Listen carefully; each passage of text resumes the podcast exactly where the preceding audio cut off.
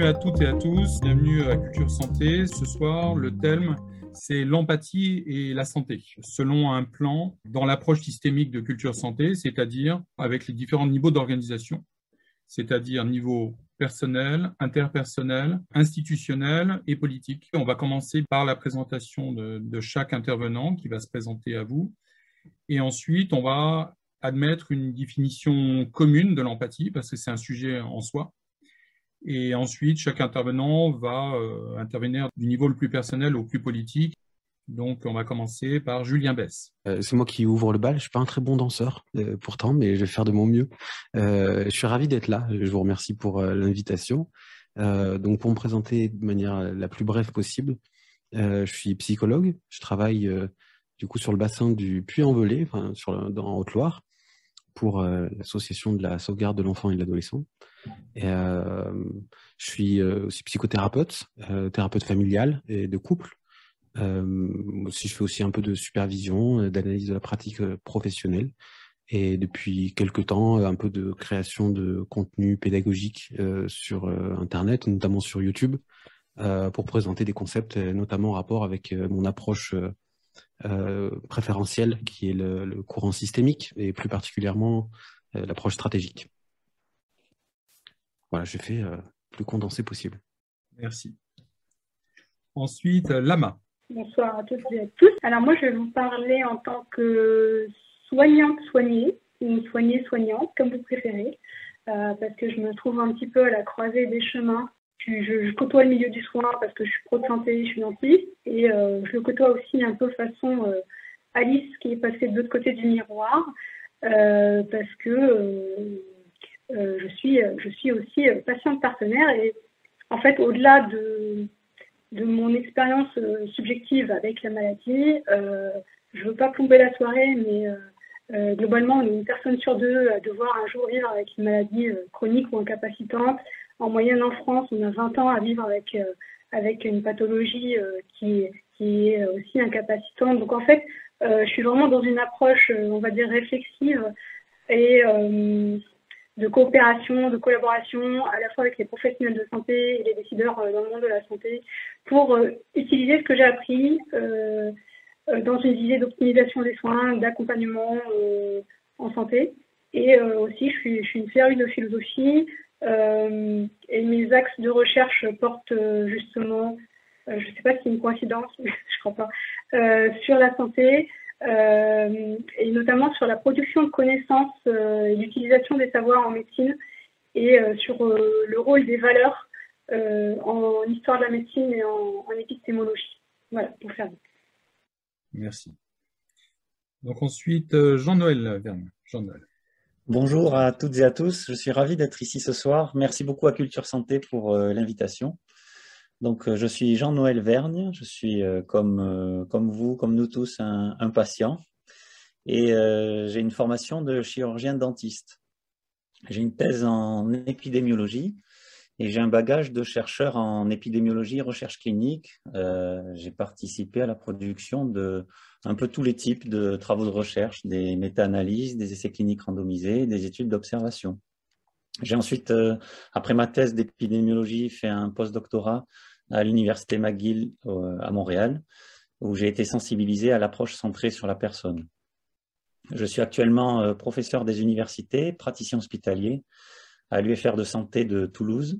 Donc j'ai des enseignements de santé publique, d'épidémiologie et d'approche centrée sur la personne, et je suis praticien à l'Hôtel Dieu, un, service qui prodigue des soins d'odontologie euh, générale, des soins primaires. Je suis également professeur associé à l'Université McGill euh, au Canada et nos travaux actuels de recherche sont dans le développement d'un modèle théorique à visée très pratique, c'est de ce dont je parlerai ce soir avec vous, pour cadrer la, pensée du soignant et, et, des étudiants selon une perspective biopsychosociale.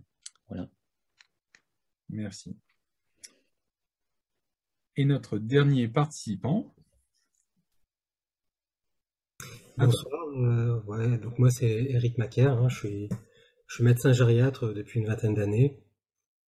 Avec euh, Bérangère, euh, mon épouse, on, a, on réfléchit sur le, thème de l'empathie depuis de nombreuses années. On a commencé à, mettre en œuvre un travail d'écriture et des tentatives de mise en forme de l'empathie pour réussir à favoriser ce type de, pratique auprès des soignants, spécifiquement en gériatrie, en psychogériatrie, c'est là où, j'exerce.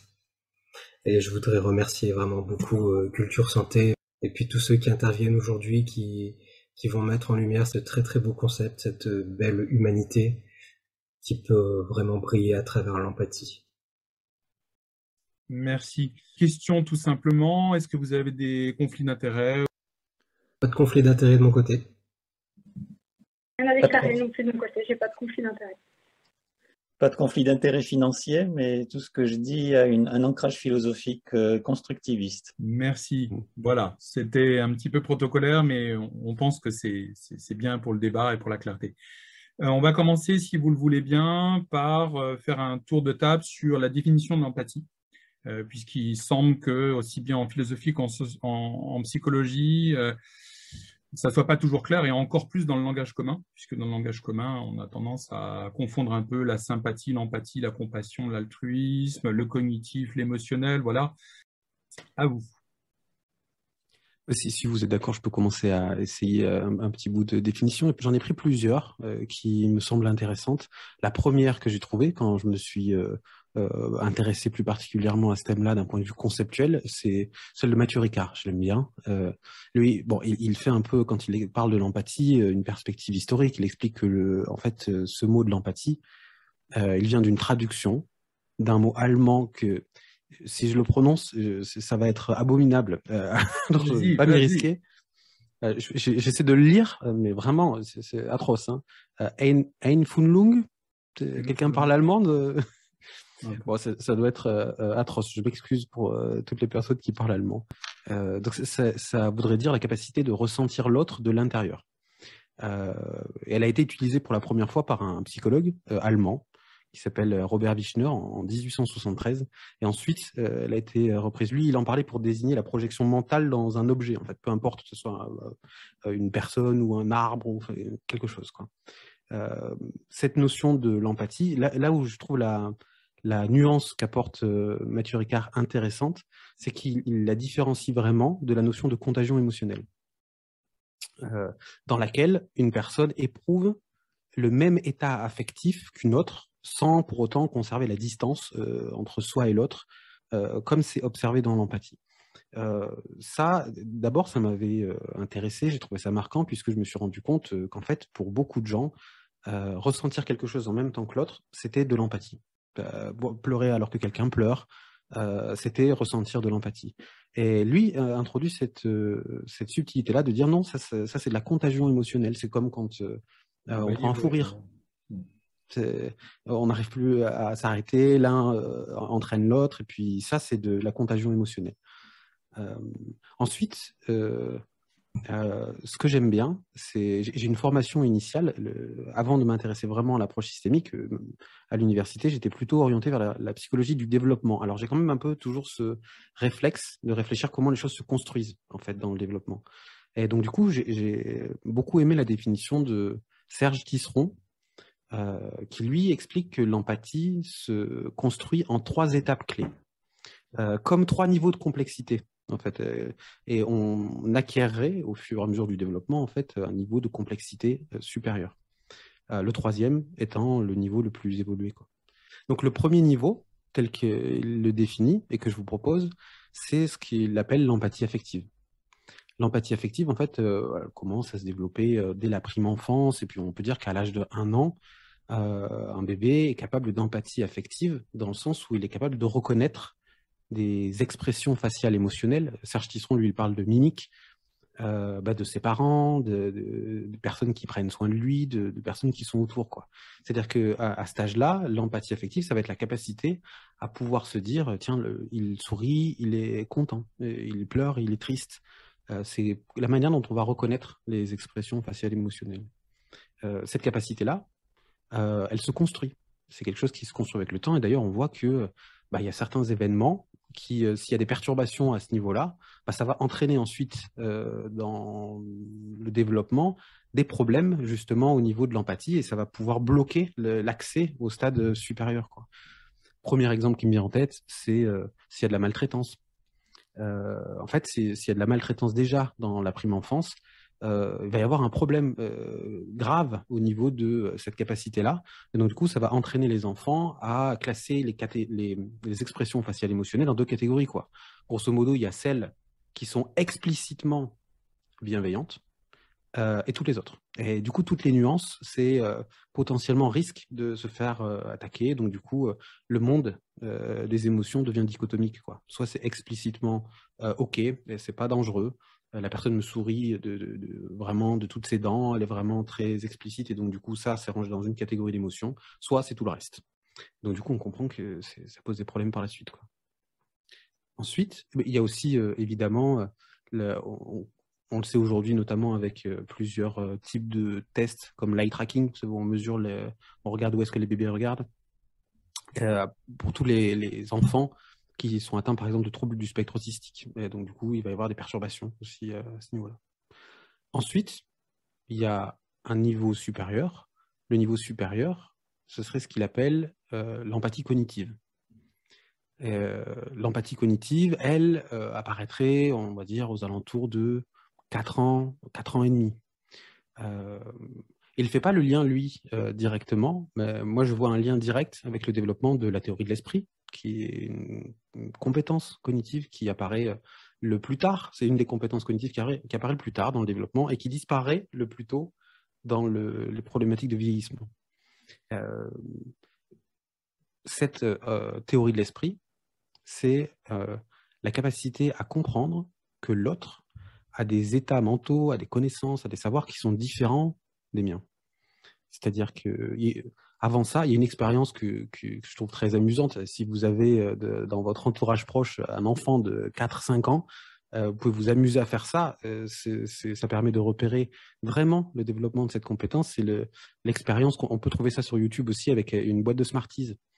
vous savez, on, prend une boîte de Smarties, on vide les Smarties, on remplit par exemple avec des raisins secs, et puis on donne à l'enfant.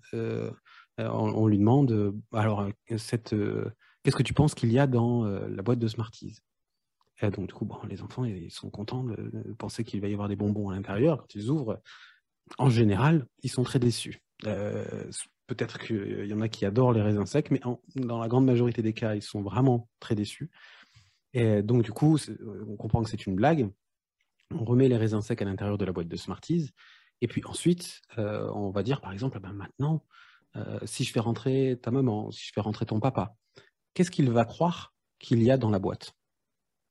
Et ce qu'on remarque, c'est qu'avant 4 ans et demi, les enfants nous disent des raisins secs. Parce que eux-mêmes savent qu'il y a des raisins secs à l'intérieur.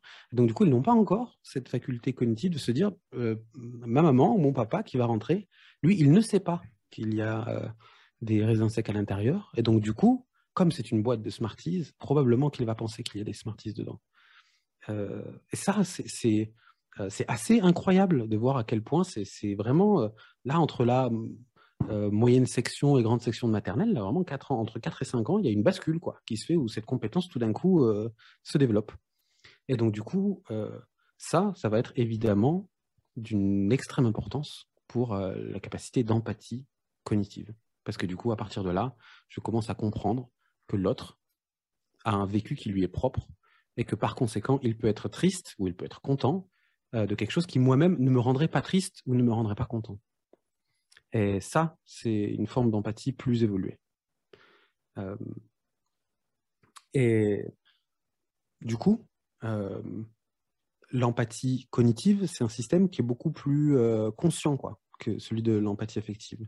il ne s'agit plus de ressentir les émotions d'autrui, comme dans le stade précédent, mais de comprendre euh, son point de vue en prenant en compte les différences. Donc, un an, empathie affective.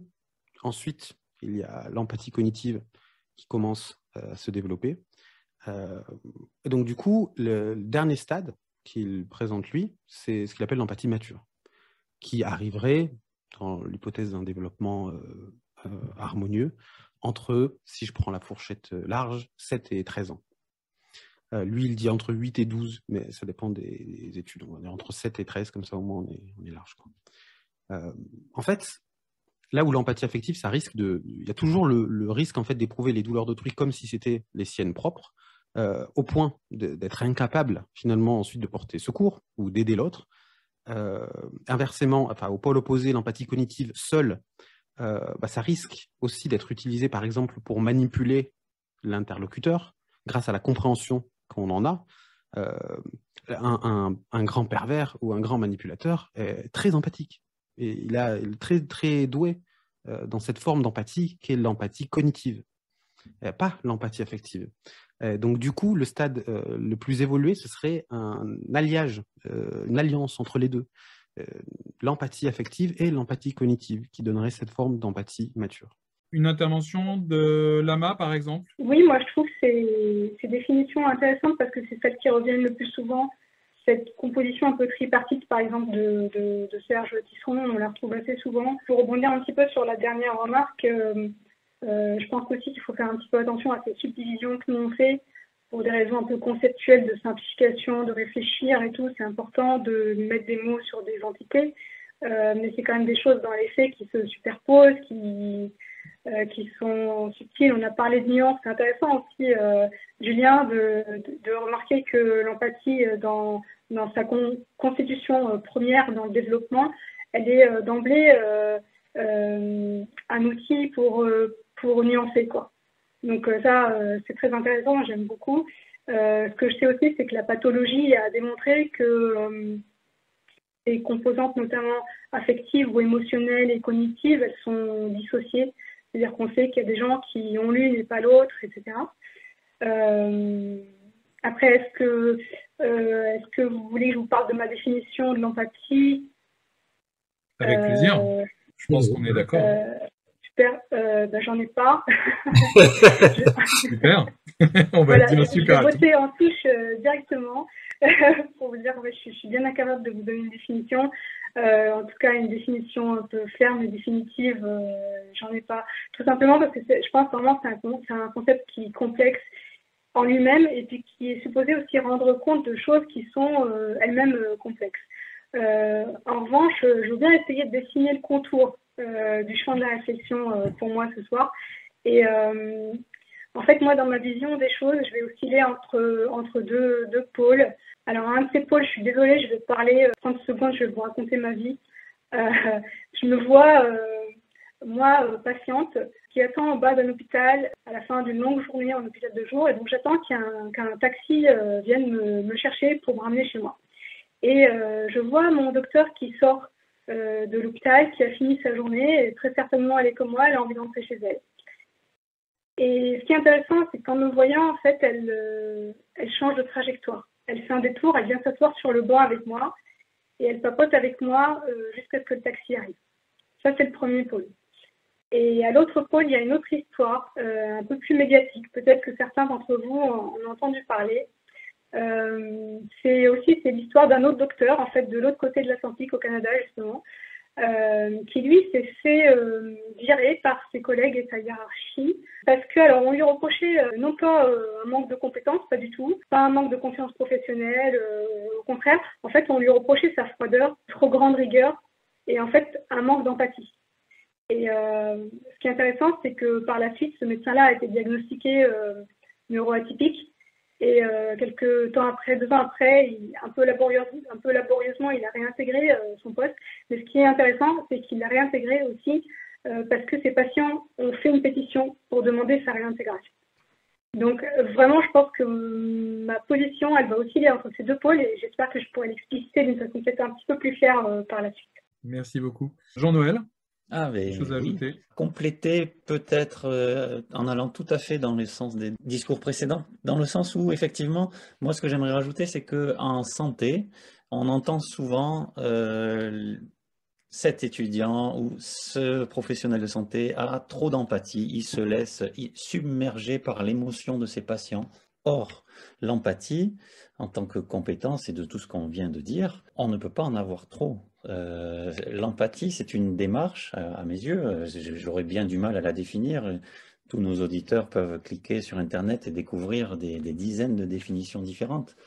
À mes yeux, euh, en santé, il faut considérer cette empathie comme l'aptitude à pouvoir euh, écouter, se mettre euh, dans la peau du patient, sans toutefois souffrir de ses souffrances. C'est ce que disait très bien Julien tout à l'heure. Cette distinction entre empathie cognitive et émotionnelle, si on doit en garder que deux, est fondamentale pour le, pour le soignant afin de se protéger lui-même. Parce qu'un bon soignant est d'abord un soignant en bonne santé physique, en bonne santé mentale. Et donc, euh, être une éponge euh, émotionnelle de ses patients est une façon de ne pas maîtriser son empathie. Et c'est en cela qu'on euh, peut espérer des, étudiants, des futurs soignants, de les accompagner dans ben, la maturité de cette empathie qui est en fait la fusion entre le cognitif et, et l'émotionnel. Si, je peux me permettre une remarque euh, par rapport à ce que dit Julien tout à l'heure, pour moi, il y a un mot qui me semble euh, important, le, stade où on prend conscience. Enfin, la conscience, c'est toujours une distanciation par rapport au réel, et je pense que c'est de garder la bonne distance euh, entre les deux types d'empathie, et puis aussi la distance par rapport au patient. Tu as des choses à ajouter, Jean-Noël Non, simplement que pour moi, c'est un, concept euh, qui doit rester flou parce que il est à peu près tout le monde connaît euh, ce qu'est l'empathie dans ses contours, c'est-à-dire la, capacité de se mettre à la place des autres. Et euh, on peut en trouver plein de définitions, mais la population générale aura toujours cette notion simple et utile et suffisante que c'est se mettre à la place des autres. Très bien. Eric, à nous, est-ce que tu as quelque chose à rajouter par rapport à ça? Ah ouais, ouais, j'ai plein de trucs. Déjà, déjà, les présentations sont vraiment super. On voit tout de suite que le concept de l'empathie est, vraiment bien, bien construit euh, sur un, déjà un schéma qui, est, qui semble déjà collectif. Euh, j'aimerais bien euh, juste vous lire un titre, le titre d'un article qui est paru dans le Monde juste aujourd'hui. Hein. C'est lutter sur le, contre le cancer, mettre plus d'humanité dans le parcours de soins. Et le sous-titre, c'est marqué Reconnu pour la qualité des soins techniques prodigués aux patients, la France pêche par manque d'empathie à l'égard des malades et le partage de l'information. Et donc, si on ne sait pas encore bien définir l'empathie euh, avec euh, toute une structure euh, ample et scientifique, il apparaît quand même que les gens qui reçoivent des soins, et qui parfois des soins lourds et des soins qui, qui peuvent engager le pronostic vital, sont en demande, réclament cette empathie. Alors ça, c'est vraiment très intéressant. Chercher à définir l'empathie, ce serait, euh, se positionner à la fois dans, un message qu'on souhaiterait transmettre euh, de façon transparente, et puis surtout, c'est se mettre dans un cadre théorique. Et à partir du moment où euh, le concept d'empathie est multidisciplinaire, il existe énormément de cadres théoriques qui se sont appropriés le concept tout à l'heure, on parlait un petit peu du développement, on aurait pu parler des théories de l'attachement, on, a parlé de Serge Tisseron, on pourrait parler de la psychanalyse et de l'empathie. à chaque domaine scientifique correspond, grosso modo, hein, une définition parce que cette définition permet d'étudier le concept. Pour faire un lien euh, assez rapide avec euh, ce que je vais essayer de présenter tout à l'heure, c'est euh, le côté euh, intemporel de l'empathie qui, me fascine, c'est le côté magique.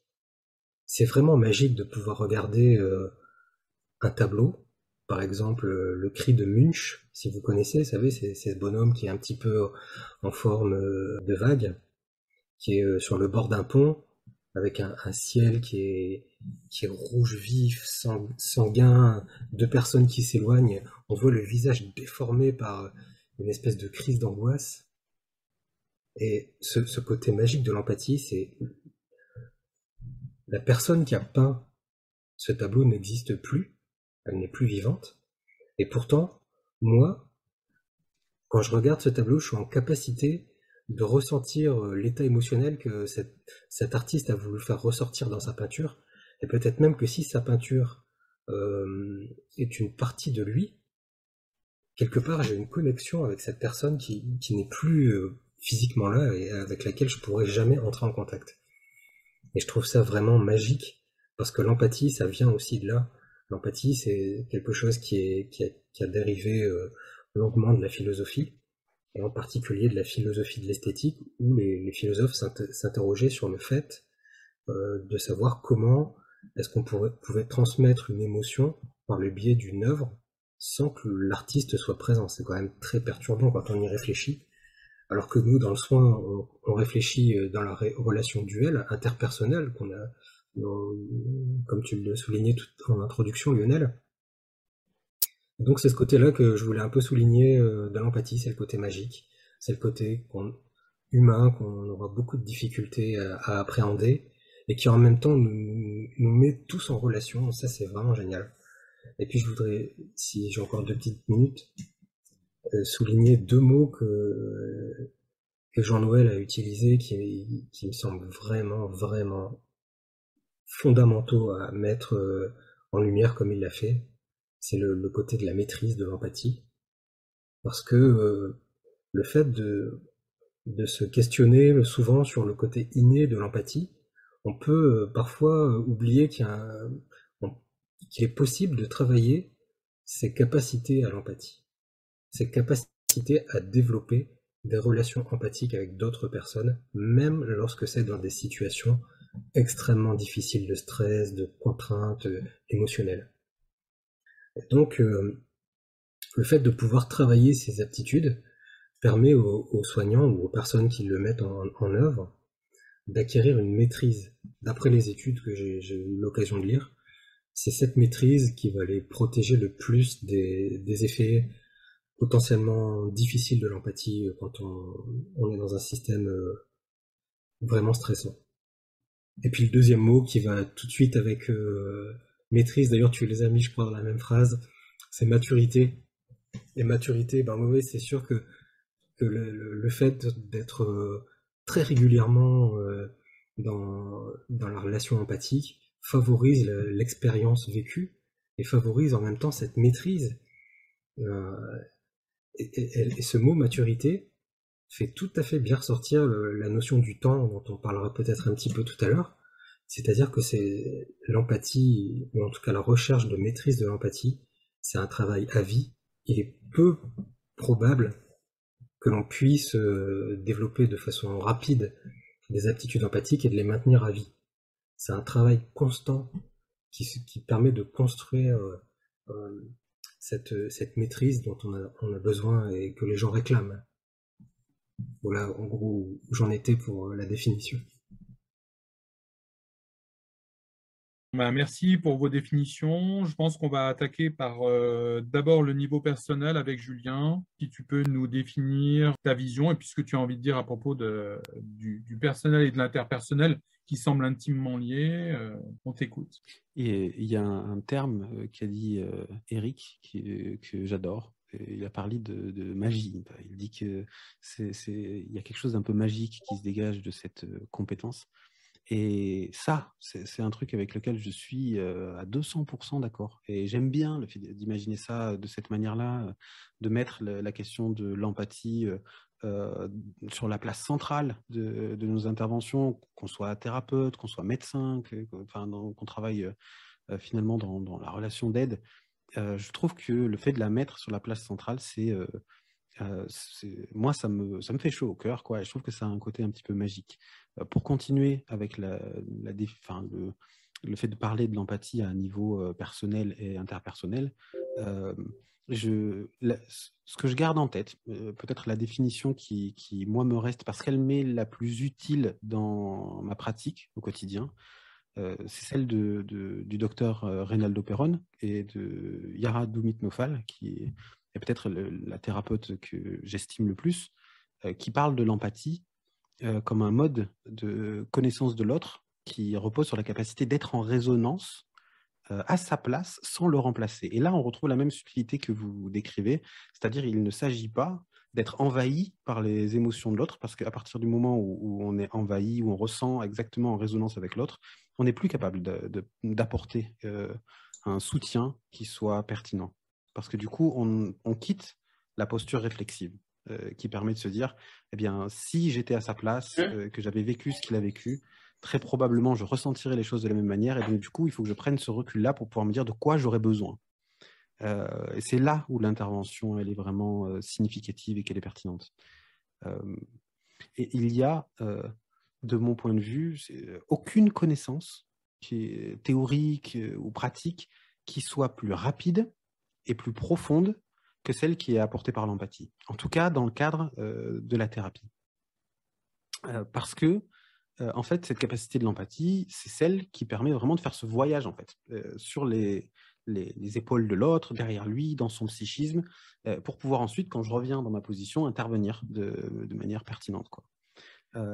Et en fait, la, la rapidité de connaissance qu'apporte l'empathie, elle contribue grandement à accélérer le processus qui permet d'aller à l'essentiel le plus vite possible et de gagner un temps considérable. Euh, ce temps-là, il est très important euh, pour moi en tant que thérapeute parce que j'ai toujours à l'idée que euh, plus l'intervention va à l'essentiel au plus vite, mieux c'est pour la personne qui consulte. Et j'imagine à quel point c'est encore peut-être plus vrai pour vous qui êtes professionnel de santé, dans lesquels il peut y avoir des, des, atteintes somatiques. Et donc, du coup, la question de la rapidité de l'intervention et de la précocité du traitement est essentielle. Quoi au début, quand j'ai vu euh, parler de l'empathie euh, au niveau personnel, avant de parler du niveau interpersonnel, euh, je me suis demandé, tiens, c'est vrai que l'empathie à niveau personnel, avant d'imaginer ça dans, quelque chose d'interactif, qu'est-ce que c'est en fait? Et j'ai trouvé aussi chez, chez Serge Tisseron cette nuance-là, lui, il parle d'auto-empathie. L'auto-empathie comme étant la capacité à reconnaître, à repérer ses propres mouvements internes, ses propres émotions. Et ça, c'est effectivement, je pense, une compétence fondamentale. Euh, c'est quelque chose qui n'est pas si évident que ça, en fait.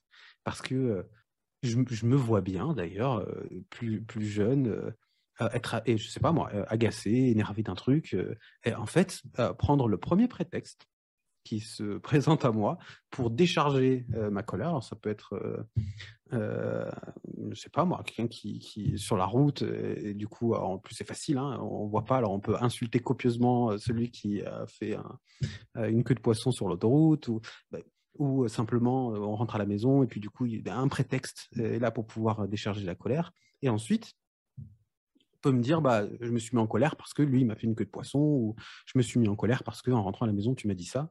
Alors qu'en réalité j'étais en colère à propos d'autre chose quoi. Et que juste j'ai pas pris le temps de repérer qu'est-ce qui se passe à l'intérieur de moi qu'est-ce qui s'est passé dans ma journée quelles sont les, les situations que j'ai vécues. Parfois quand il y a des situations paradoxales euh, bah, ça crée justement ce décalage. On n'arrive pas à regarder clairement à l'intérieur de soi. Et euh, le fait de, de prendre le temps de ça c'est quelque chose qui euh, est un énorme euh, avantage ensuite, je trouve, dans la posture professionnelle. Euh, il y a des manières de faciliter ça. Le, travail de supervision, le travail de, parfois de thérapie personnelle ou parfois juste des temps d'échange avec les collègues ou d'intervision. Peut-être vous avez d'autres idées. Il y a plein de manières certainement de, de développer cette compétence-là. Et je me dis, voilà, cette capacité d'auto-empathie, c'est-à-dire de repérer chez soi euh, les mouvements, les émotions, pour pouvoir ensuite euh, soit les laisser passer, soit les mettre à distance, en tout cas de faire en sorte que ça ne rejaillisse pas ensuite bah, dans notre pratique professionnelle, parce que ce serait le pire. Euh, après, dans notre vie privée, c'est notre question. Mais en tout cas, si jamais on, accompagne des gens qui ont besoin d'aide ou de soutien, il n'est surtout pas question que nos propres émotions influencent le processus thérapeutique. Il y a une notion qui est également une notion qui est développée par euh, Yara de Mitnofal et par Reynaldo Perron dans le bouquin qu'ils ont écrit que je conseille à tout le monde qui s'appelle Provoquer le changement, euh, dans laquelle ils parlent de la distinction entre comprendre et être compris. Et je ne sais pas si vous, vous avez trouvé cette nuance euh, pertinente, euh, mais quand je l'ai entendu pour la première fois, je me suis dit, c'est évident, c'est évident. Pourquoi je n'y ai pas pensé plus tôt à ça?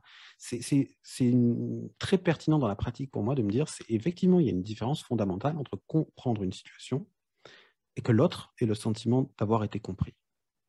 Euh, on peut avoir très bien compris euh, de quoi il s'agit, ou en tout cas avoir cette sensation-là quand quelqu'un vient, dans le cadre thérapeutique, par, par, exemple, raconter quelque chose, où j'imagine en tant que médecin ou en tant que professionnel de santé, peut-être qu'on peut avoir très bien compris euh, la pathologie ou avoir très bien compris de quoi euh, il s'agit. C'est que et il y a des, beaucoup de professionnels qui sont bah, chirurgiens dentistes. C'est le cas de Jean Noël, si je dis pas de bêtises. Hein. Oui, j'imagine que, c'est ma représentation naïve, hein, mais j'imagine que quand on voit, je sais pas moi, une carie, bon, bah, on, a compris quoi. on, sait, on sait ce que c'est, c'est peut-être plus compliqué que ça. c'est ma représentation naïve. Et je me dis, mais c'est probable, c'est très différent du fait que le patient ait le sentiment d'avoir été compris dans son problème. Et ça, c'est décisif dans la réussite du traitement, probablement. J'ai changé il n'y a pas longtemps avec un, ami qui, lui, est, un podo-orthésiste. Il fabrique des prothèses pour les personnes qui ont perdu un membre lors des, semelles orthopédiques. Et il me disait, il y a des, patients, je peux recommencer dix fois, 20 fois le, la semelle ou la prothèse, ça ne va jamais. alors que les changements que je fais ils sont minimes et je ne vois pas lui qu'est-ce qui ne va pas quoi. Et en fait, ce qui ne va pas, c'est que le patient n'a pas eu le sentiment d'avoir été compris.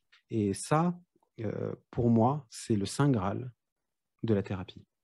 Si, et ça, en général, ce sont des moments magiques.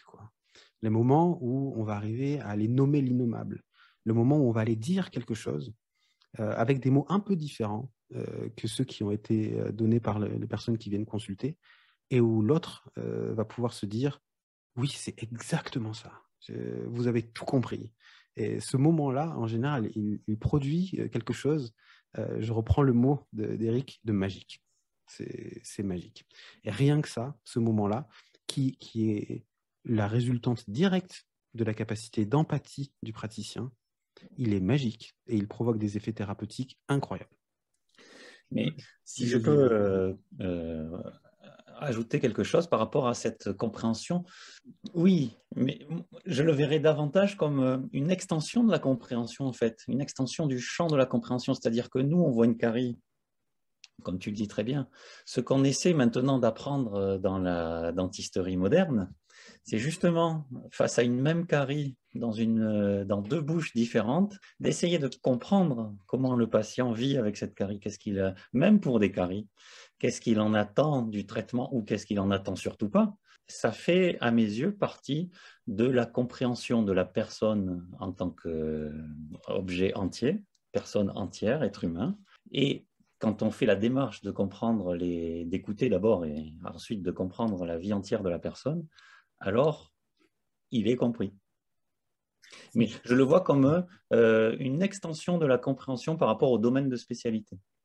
Oui, et je me dis, par contre, il est possible que malgré ça, ils ne se sentent pas compris. C'est possible. Euh, c'est possible que euh, techniquement, on, ait fait cet effort de d'aller vraiment chercher bah, pour comment est-ce que lui il vit sa carie, comment est-ce que qu'est-ce qu'il attend des soins, etc. D'avoir tout compris mais que le patient n'ait pas le sentiment de l'avoir été. C'est une proposition que je fais. Hein. Je me dis, c'est vraiment deux choses qui sont complètement différentes. Et ça, ça dépend de... C'est quelque chose de très subtil, cette différence-là. Parfois, on essaie un truc, euh, on dit un truc euh, en n'ayant pas plus l'impression d'avoir vraiment compris. Hein. Euh, des fois, moi, ça m'arrive de, de, faire des essais, de dire ce que j'ai saisi, c'est ça. et, dans mon fort intérieur, je suis pas du tout sûr d'avoir compris. Hein. J'essaye, quoi. Et, et, ça marche, quoi. Et d'autres fois, je, vraiment, je, dans ma tête, c'est limpide, c'est d'une évidence euh, vraiment claire comme de l'eau de roche. Mais la personne en face de moi va me répéter ou donne d'autres exemples mmh. ou encore une autre anecdote. Et ça, mmh. pour moi, c'est le signe que non, elle n'a pas le sentiment d'être comprise. Si je peux me permettre, Julien, j'ai vu une de tes vidéos YouTube où justement tu disais qu'en psychothérapie, c'est toujours une construction et qu'il n'y a pas un manuel rigide. Et je reprends une, phrase, euh, je pense, bouddhiste, une méthode euh, fixe n'est pas une méthode en fait. Et qu'il y a toujours à se réinventer et toujours être dans un, dans un, contexte, euh, un contexte individuel. Je pense que ça, tu dois le connaître certainement, mais je crois qu'en, je ne sais plus si c'est dans un contexte psychologique ou de soignant de manière générale, où on avait vu qu'en fait, quand on demandait aux soignants, à son avis, pour comment il avait soigné, comment il avait obtenu un bon résultat, et quand on demandait aux patients, souvent c'était la qualité de la relation qui était primordiale mm. sur l'acte technique en fait. Et ce qui me semble être typiquement de, l'empathie. Est-ce que tu pourrais nous, nous, définir de manière un peu, euh, un peu générale, peut-être euh, après la limite du personnel, de l'interpersonnel, s'il y a quelque chose que tu sembles utile à, signaler euh, au-delà du sens commun, peut-être de, de, ce qu'on se représente sur la relation thérapeutique telle que tu la connais? Comment je vais faire le lien entre le, cette capacité empathique, euh, l'auto-empathie, la, construction de l'empathie avec le développement, et comment est-ce qu'elle est d'une importance capitale dans la relation thérapeutique, et comment est-ce qu'on peut la penser ensuite à d'autres niveaux euh, plus méta, euh, au niveau institutionnel, mmh. au niveau politique, etc. Ce que ça m'évoque tout de suite, c'est plutôt une réflexion juste intime, personnelle. Simplement le fait que je trouve que c'est une question qui mérite d'être placée sur le débat public euh, beaucoup plus, euh, comme bah, comme c'est fait ce soir en fait. Euh, comme j'ai entendu, bah, là l'article du, du, Monde qui parle de ça, bon, ça me touche beaucoup de voir qu'on parle de, cette capacité empathique beaucoup plus, parce que j'ai la sensation quand même qu'on vit dans un monde qui peut avoir un côté un peu froid et déshumanisant parfois, et que pour autant, euh, on est des individus euh, sociaux par essence et que cette capacité d'empathie, c'est celle qui est intimement reliée avec notre bonheur en fait, avec le fait qu'on puisse se sentir compris, avec le fait qu'on puisse se sentir en lien les uns avec les autres. je sais que, du coup, d'après ce que j'ai compris, Lama va nous parler aussi de son expérience en tant que patiente. j'ai pu avoir aussi ce, genre d'expérience-là il y a quelques années avec des problématique, au, niveau euh, intestinal, où j'étais, j'avais sans cesse des, crises euh, de douleurs extrêmement vives, euh, extrêmement fortes. et ce que m'avait raconté le médecin n'était pas du tout de nature à me rassurer, ce qui amplifiait encore plus l'intensité des symptômes. Pour autant, ils étaient très compétents. C'était des gens qui étaient très, très techniques. je pense euh, des, puits de savoir. Euh, il, m'expliquait tout euh, très bien, même pédagogiquement, c'était très, c'était parfait. tous les risques, même en termes de statistiques, tant de pourcentage de chances qu'il se passe ça. mais j'étais terrorisé. c'était terrifiant. Et jusqu'au jour où il y en a un qui était professeur qui, lui était en fin de carrière et puis qui aurait pu aussi faire la même chose avec encore plus de savoir. Et en fait, il, a juste changé de place. Il a traversé le bureau. Il s'est assis à côté de moi.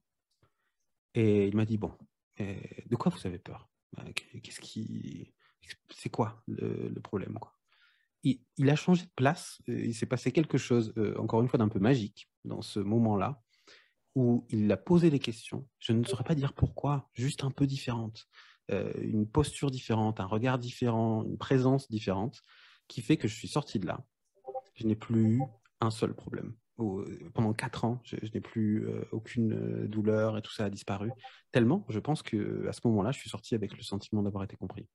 Et lui n'a pas eu besoin d'un bagage de connaissances énorme, il les avait, il ne les a pas étalés juste mais il a su me donner ce sentiment d'avoir été compris, un peu comme euh, bah, cette euh, médecin qui vient s'asseoir à côté de toi, euh, qui parle avec toi, alors qu'elle aurait pu aller directement vers sa voiture, et elle prend le temps de faire ça.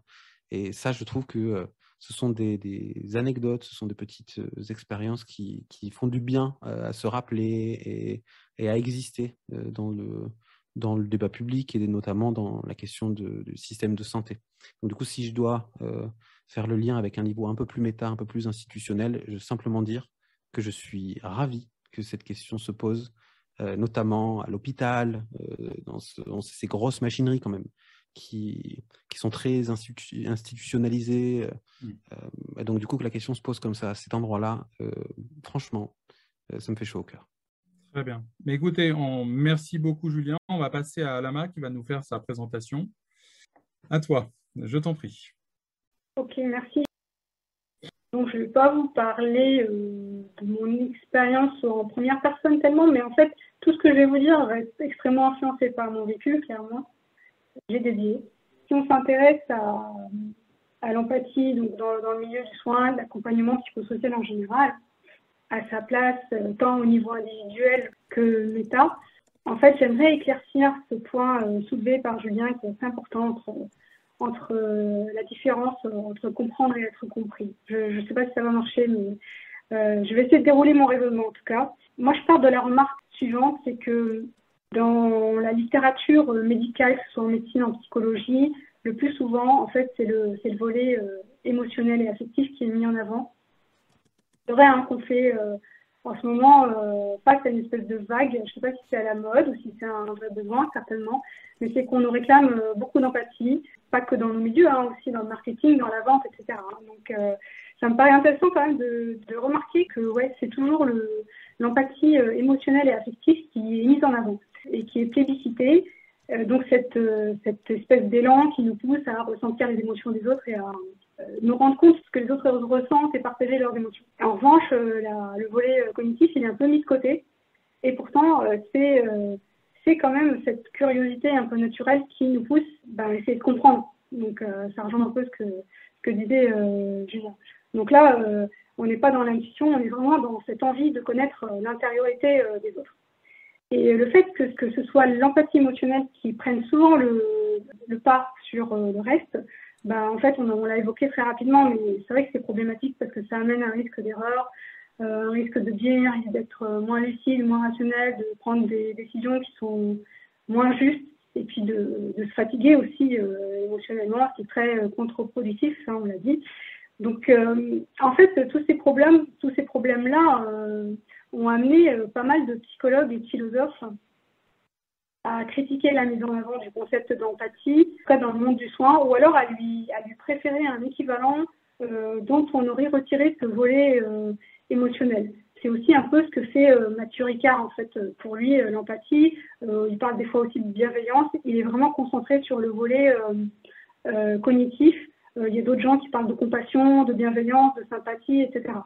Mais euh, dans tous les cas aussi, il y a une autre limite euh, que je vois comme ça qui me saute aux yeux, c'est le risque de paternalisme. C'est que euh, Julien l'a très bien dit, il y a une différence entre comprendre et, comprendre vraiment et, penser comprendre. et donc, je pense vraiment que le glissement, il est très facile. Même si on ne prend pas en compte les biais de, l'empathie émotionnelle et si on se concentre sur l'empathie cognitive, il y a un glissement qui peut se faire assez rapidement. Euh, voilà, je, crois savoir ce que l'autre sent et donc ce qui est mieux pour lui. Et donc, euh, assez facilement, on peut, glisser vers un genre de hiérarchisation. Alors, c'est très bien pensant, des fois, c'est très bien intentionné, hein, c'est pas le problème, mais on peut du coup adopter une attitude euh, qui consiste à vouloir faire le bien des gens, donc que ce soit pour traiter une carie ou un diabète ou un trouble quelconque, mais du coup, euh, sans forcément tenir suffisamment compte des, besoins, des, je sais pas, des envies des gens. Et euh, donc, ça a amené d'autres personnes, je pense euh, au psychologue Daniel Goldman, à insister plutôt sur un troisième volet de l'empathie, qui est le souci empathique. Hein. c'est vraiment une composante d'action. Et ça, on peut se dire aussi, ça tombe vachement bien parce que correspond à ce qu'on attend d'un médecin, euh, d'un soignant en général. Euh, voilà, je, me soucie euh, de toi, j'arrive à te le communiquer et puis je suis spontanément portée à aller porter secours d'une façon active. ça, ça rejoint ce que pensait Georges Canguilhem, hein, qui disait que la médecine, par définition, par essence même, c'est cette réponse à un appel à l'aide, un appel au secours. Même si j'avoue que pour moi maintenant, c'est une vision qui est peut-être un peu réductrice. Je trouve cette, cette médecine qui est toujours réactive, qui est jamais euh, dans l'anticipation.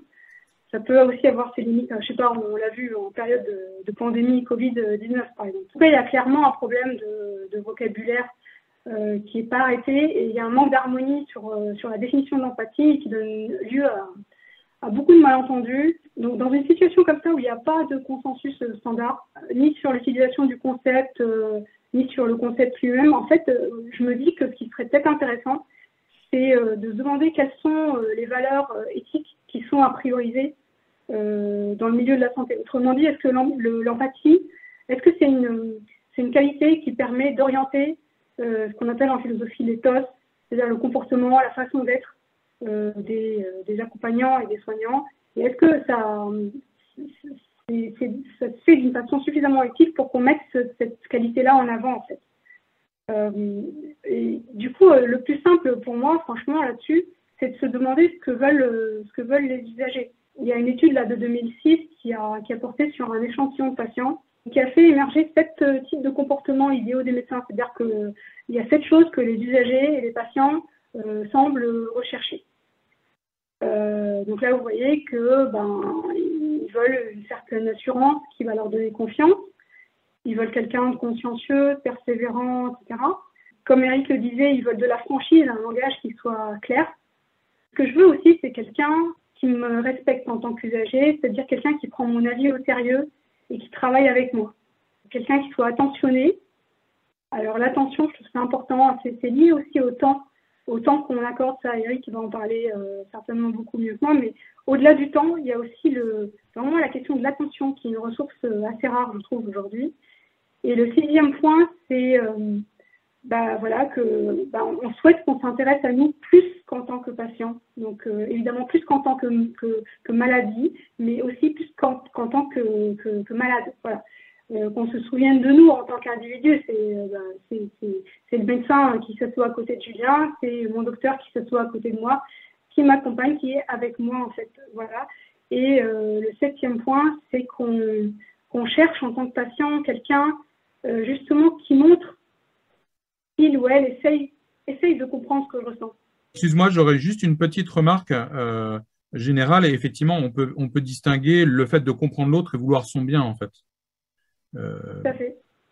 Et on peut même distinguer le fait de comprendre l'autre et d'essayer de le comprendre. Parce qu'on n'est pas obligé de le comprendre, et des fois, pour les gens, d'avoir la sensation qu'on essaie de les comprendre et de, qu'on qu'on ne met pas tout de suite une étiquette sur leurs propos, euh, c'est peut-être aussi ça, c'est ce temps-là qui est important peut-être. Et, si je peux me permettre une dernière remarque, après je te laisse continuer, il y a, il y a la notion de transfert aussi, qu'en général, d'écouter vraiment l'autre et de ne pas être dans euh, projeter trop ses attentes et vraiment écouter l'autre, ce qui n'est peut-être pas forcément, pas forcément évident.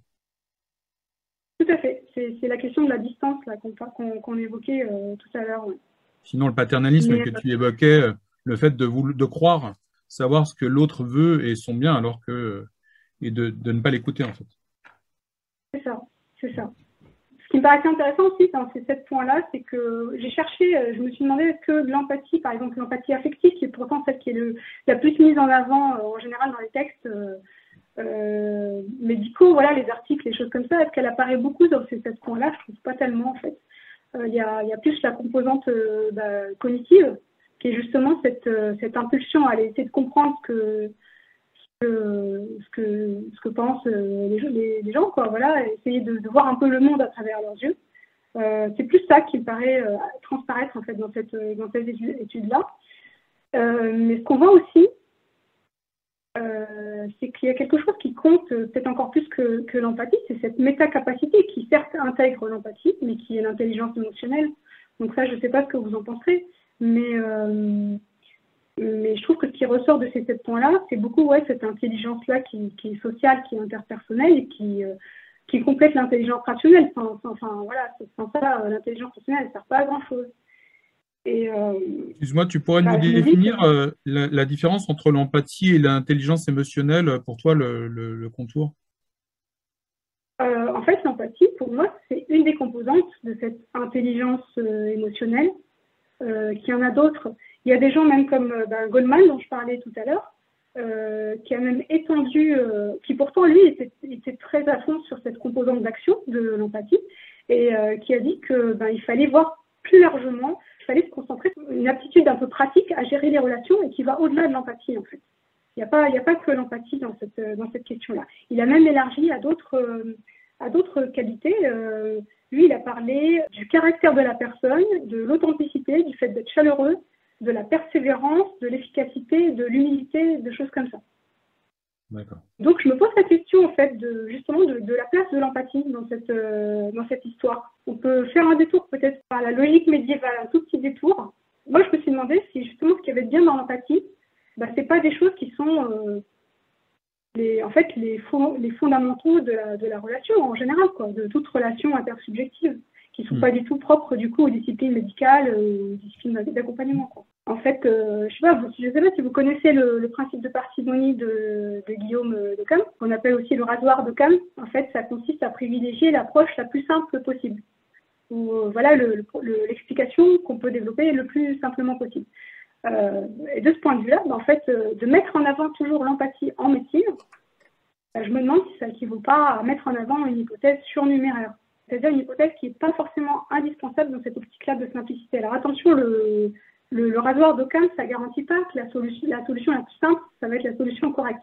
Simplement, ce que ça dit, c'est que ça nous permet d'établir en, toute logique, en fait, un ordre de priorité. Voilà, c'est juste ça que je veux dire. C'est ça ma question, en fait, est-ce qu'il faut mettre la priorité sur l'empathie, euh, que ce soit dans le volet affectif, cognitif, composant d'action? En fait, je ne suis pas sûre. En tout cas, à mon avis, ce qu'on peut tirer de ça, c'est qu'effectivement, il faut faire très attention à ce risque-là de paternalisme, parce que l'empathie toute seule, en fait, elle n'a pas de valeur éthique, mais effectivement, en tant que déterminant de l'intelligence émotionnelle, bah, évidemment qu'il faut la favoriser, mais dans les relations humaines en général, et pas que en médecine. En, fait. en revanche, euh, c'est vrai que dans le domaine de la santé et du social, euh, étant donné ce glissement un petit peu facile vers le risque de, paternalisme, peut-être qu'il faut vraiment porter notre attention sur le fait qu'il y ait des garde-fous.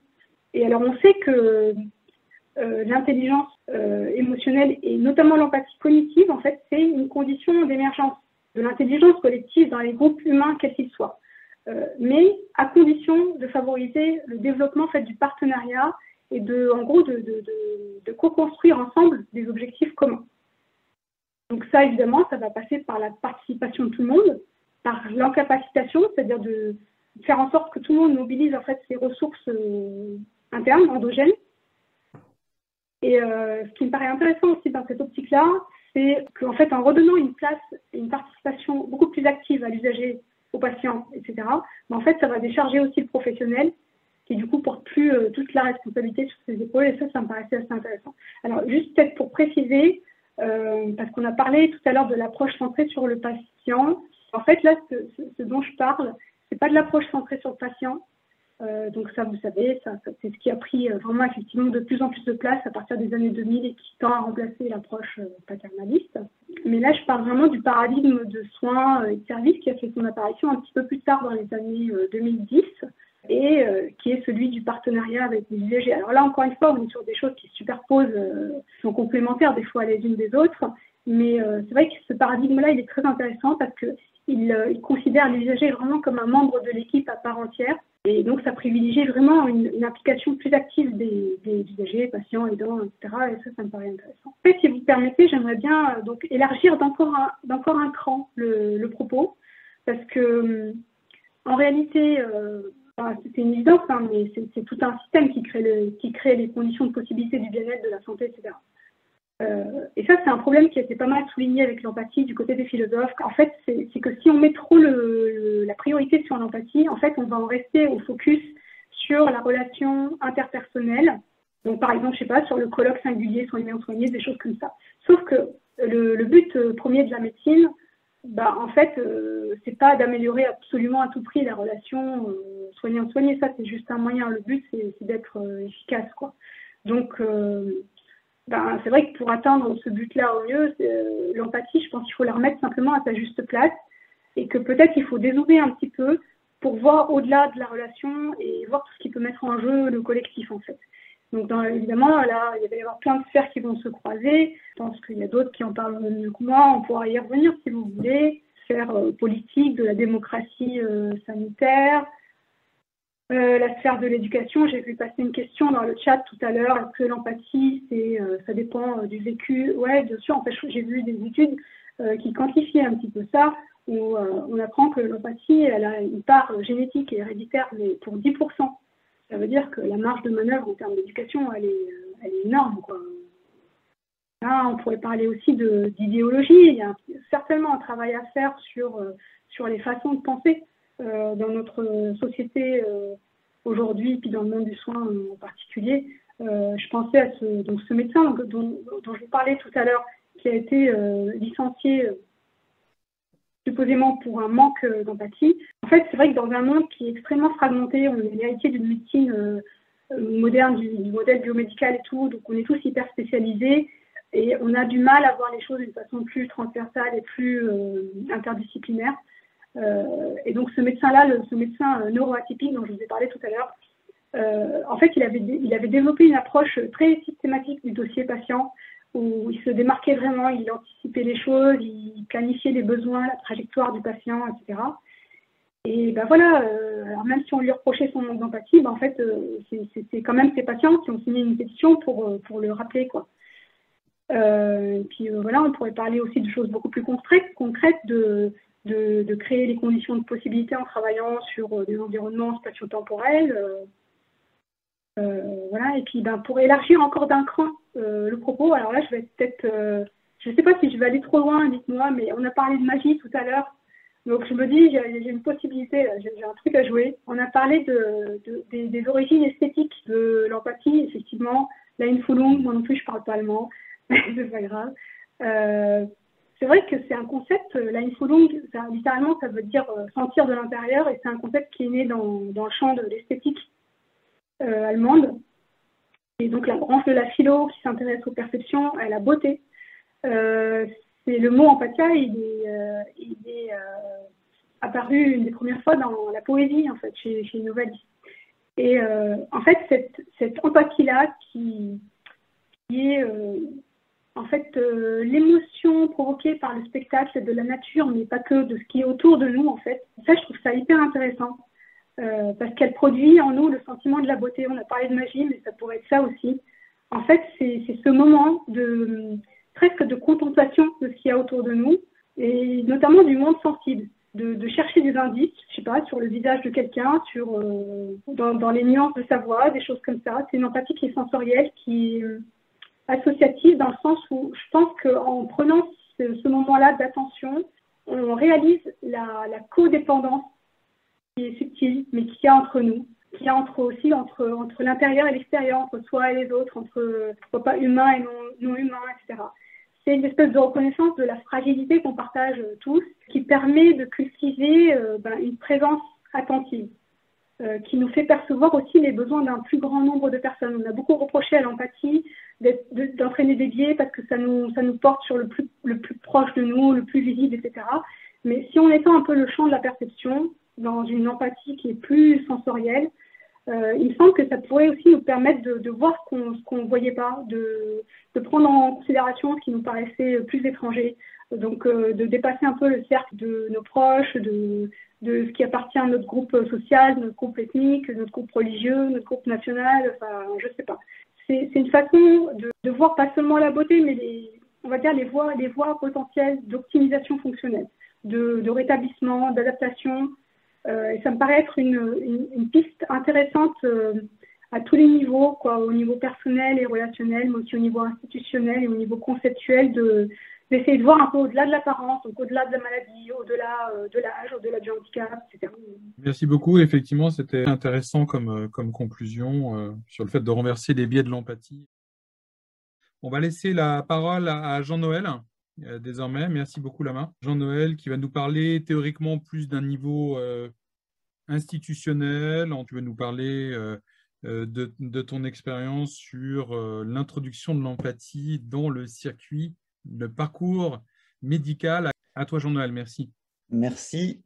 Euh, merci beaucoup euh, aux, deux précédents euh, orateurs parce que je, me sens dans la, dans la lignée de ce que vous avez dit, comme quoi c'est bien pensé hein, les, webinaires de culture santé.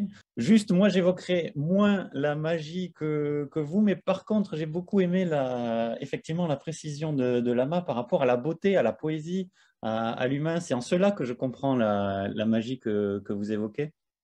Mais comme je fais aussi en tant que scientifique attention aux dérives que peuvent apporter les dérives sectaires, la, pensée magique, etc., euh, je, me méfie de ces mots, même si je comprends euh, et je pense être en phase complète avec ce que vous évoquez, quand vous évoquez la beauté, les sentiments, etc., qui sont euh, constitutifs de nos émotions et qu'il faut absolument intégrer dans l'approche centrée sur la personne. Et tout à l'heure, je n'ai pas parlé d'approche centrée sur le patient, j'ai parlé d'approche centrée sur la personne et je vais en expliquer la, subtilité. Donc, empathie. Euh, empathie et système de santé, c'est le, thème de, ce soir. En fait, qu'est-ce qu'on peut retenir de l'empathie déjà de tout ce qui a été dit depuis euh, le début? C'est un concept qui fait l'unanimité. À part quelques sociopathes, euh, tout le monde est d'accord pour dire qu'il faut écouter l'autre, il faut écouter l'autre citoyen, l'autre le patient, l'autre l'étudiant, l'autre en général ça ne fait aucun doute au niveau individuel. Et j'ajoute que, contrairement à ce qu'on pourrait penser, grosso modo, ça ne fait aucun doute au niveau collectif. Euh, à peu près tout le monde s'empare de l'empathie comme d'une notion positive. Personne qui combat l'empathie. Un peu comme d'autres mots.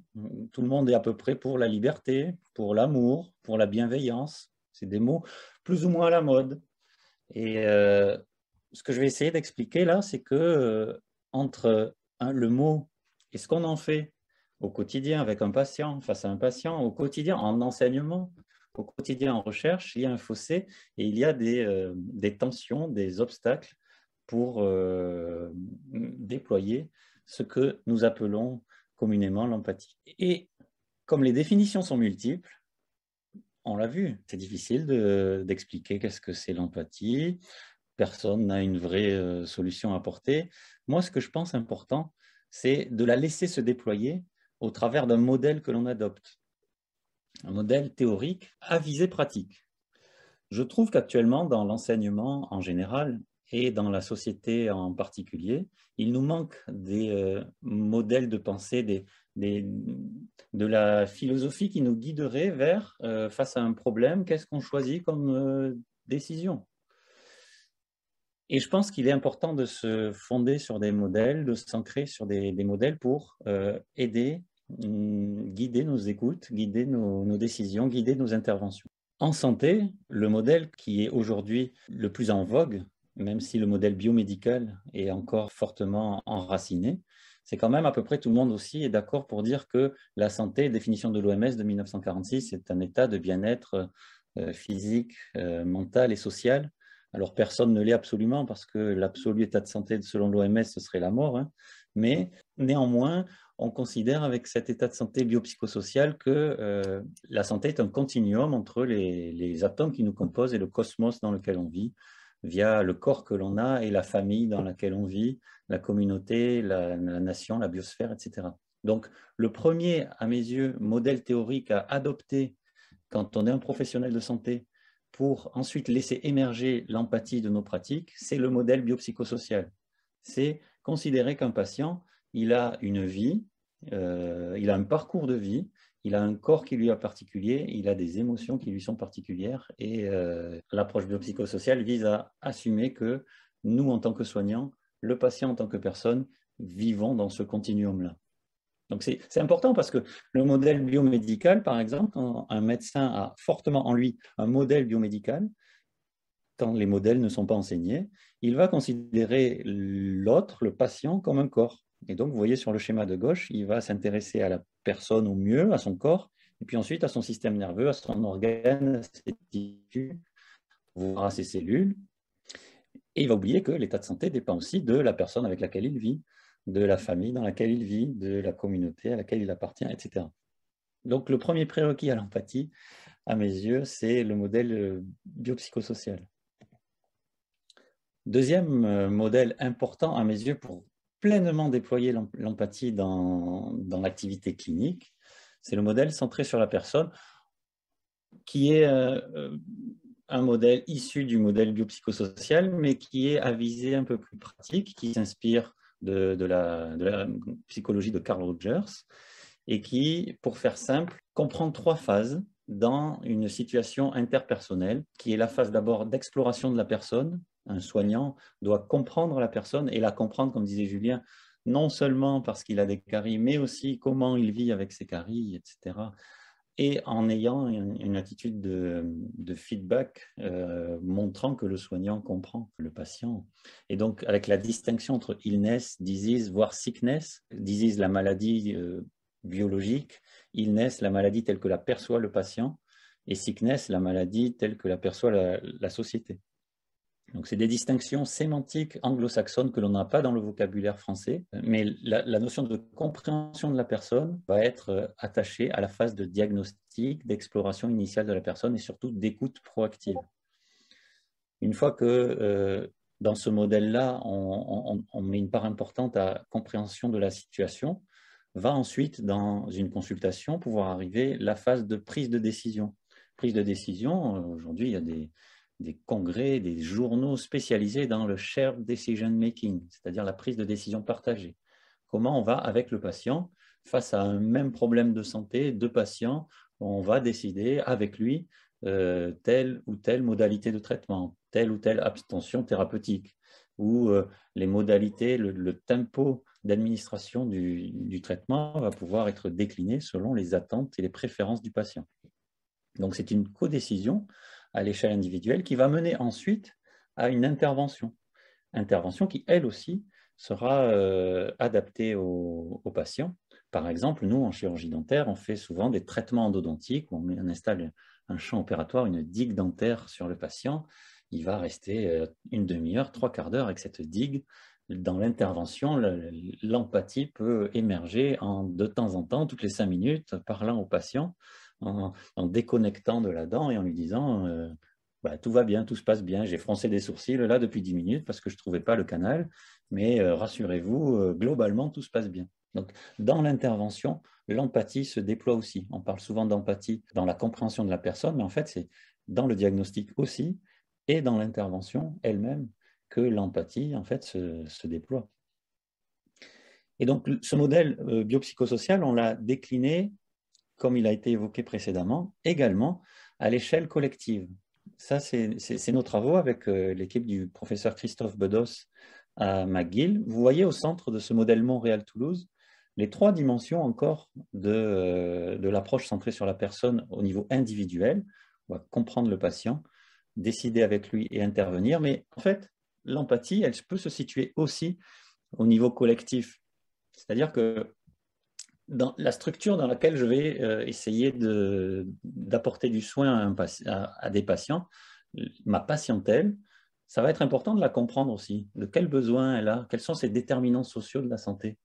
Si je, ça va pouvoir conditionner cette curiosité-là, l'endroit où je vais travailler, la façon avec laquelle je vais travailler l'architecture dans laquelle je vais travailler, avec qui je vais travailler, l'équipe de soins. Donc, euh, quand on s'intéresse à la santé des gens, on s'intéresse aussi à la santé des, populations.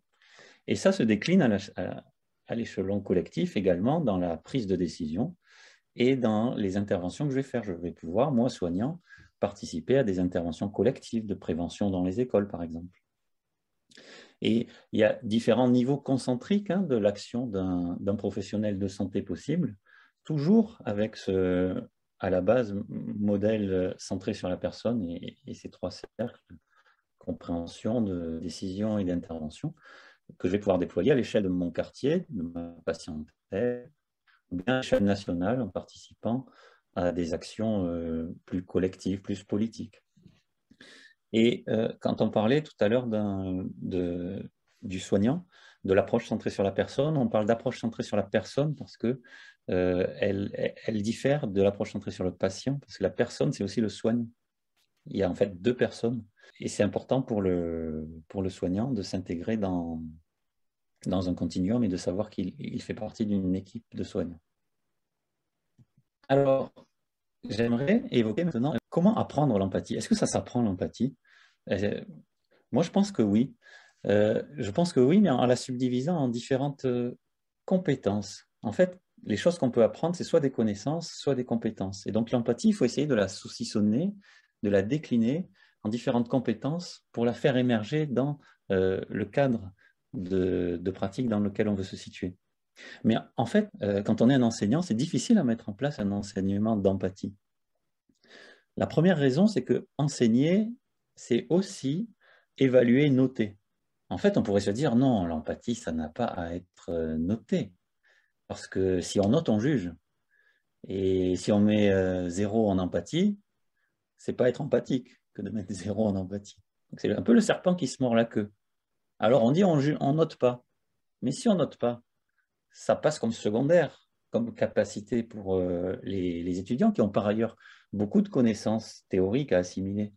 Si on leur fait des cours qui ne sont pas notés, ils vont pas s'y intéresser, voire pire peut-être, ils vont dire que c'est vraiment secondaire alors qu'on pense que c'est central. Comment on fait euh, cet enseignement de l'empathie? Alors j'aimerais vous donner deux exemples d'expérience. Un premier retour d'expérience, euh, entre 2013 et 2016, on a créé à la faculté dentaire de, Toulouse un module de 22 heures d'approche centrée sur la personne. Euh, c'était un cours qui était dispensé aux quatrième année de chirurgie dentaire on proposait dans ce cours différentes euh, activités de dentisterie narrative. On faisait écrire les étudiants, on leur faisait lire des pathographies de maladies, euh, de maladies systémiques, des, bandes dessinées, des, œuvres, des œuvres, des romans. On leur faisait écrire des récits de fiction de patients et on les faisait s'auto-évaluer, etc. Et on a essayé de regarder comment varier leur empathie entre le début du semestre et la fin du semestre, puisque l'empathie, il y a des outils pour la mesurer. Alors, je vous ai mis ici un exemple de, questionnaire euh, évaluant l'empathie, le Jefferson Scale euh, Empathy, Physician Empathy. C'est une échelle, euh, c'est la plus connue, qui, avec une série de questions, permet de voir si le docteur ou l'étudiant est empathique. Alors, elle a des défauts, bien sûr, comme toutes les échelles, mais elle est pratique parce qu'elle est internationale, elle est internationalement reconnue. Petite parenthèse, euh, cette échelle est payante. C'est bizarre qu'une échelle d'empathie soit payante. Euh, c'est l'université Jefferson aux États-Unis qui ne la met pas gratuitement à disposition. Je trouve ça bizarre. Fin de la parenthèse. On l'a donc euh, utilisé pour voir comment va évoluer l'empathie avec ce cours. Les étudiants en France, globalement, quand ils s'inscrivent en, filière de santé, à la base, ils sont très empathiques. Ils ont des scores d'empathie de 110 sur 140. C'est beaucoup. Euh, un score de 110 à 120, c'est quelqu'un de très empathique. les étudiants sont empathiques parce que certainement, ils ont choisi des études de médecine qui, en général, attirent quand même les, les personnes empathiques qui veulent du bien autour, qui veulent faire du bien autour d'eux.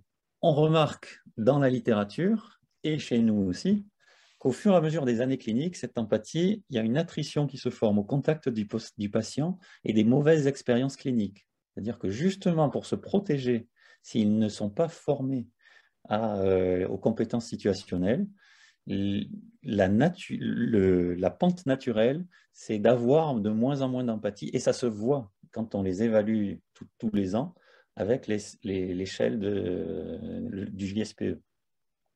Ce qu'on a vu, nous, c'est à une courte échelle que ce cours permettait juste de ne pas perdre par rapport à un groupe témoin, de ne pas perdre les scores d'empathie qu'ils avaient déjà très hauts.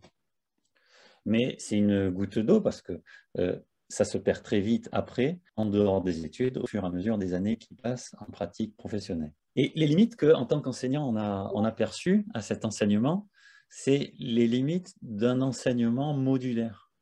C'est-à-dire qu'avoir un cours de 22 heures d'approche centrée sur la personne, c'est bien, mais en fait, c'est complètement parfois en désaccord avec ce qui peut être enseigné dans des disciplines plus euh, hmm, techniques. Et donc, on se, on se, retrouve dans une situation pédagogique où il y a un cours d'empathie, des cours techniques, et qui ne vont pas forcément bien matcher dans les attitudes à avoir aux patients. Je pense en dentaire souvent, par exemple, au bras de fer thérapeutique, aux soins sous condition. Le patient, ne va pas le soigner s'il ne se brosse pas les dents euh, trop souvent. Ça, nous, on l'enseigne, ce n'est pas du tout ce qu'on enseigne. Quand on veut être empathique, on comprend qu'un patient ne peut pas se brosser les dents, etc. Mais euh, culturellement, dans l'approche biomédicale, il va y avoir possibilité d'enseigner ce type de, comportement thérapeutique.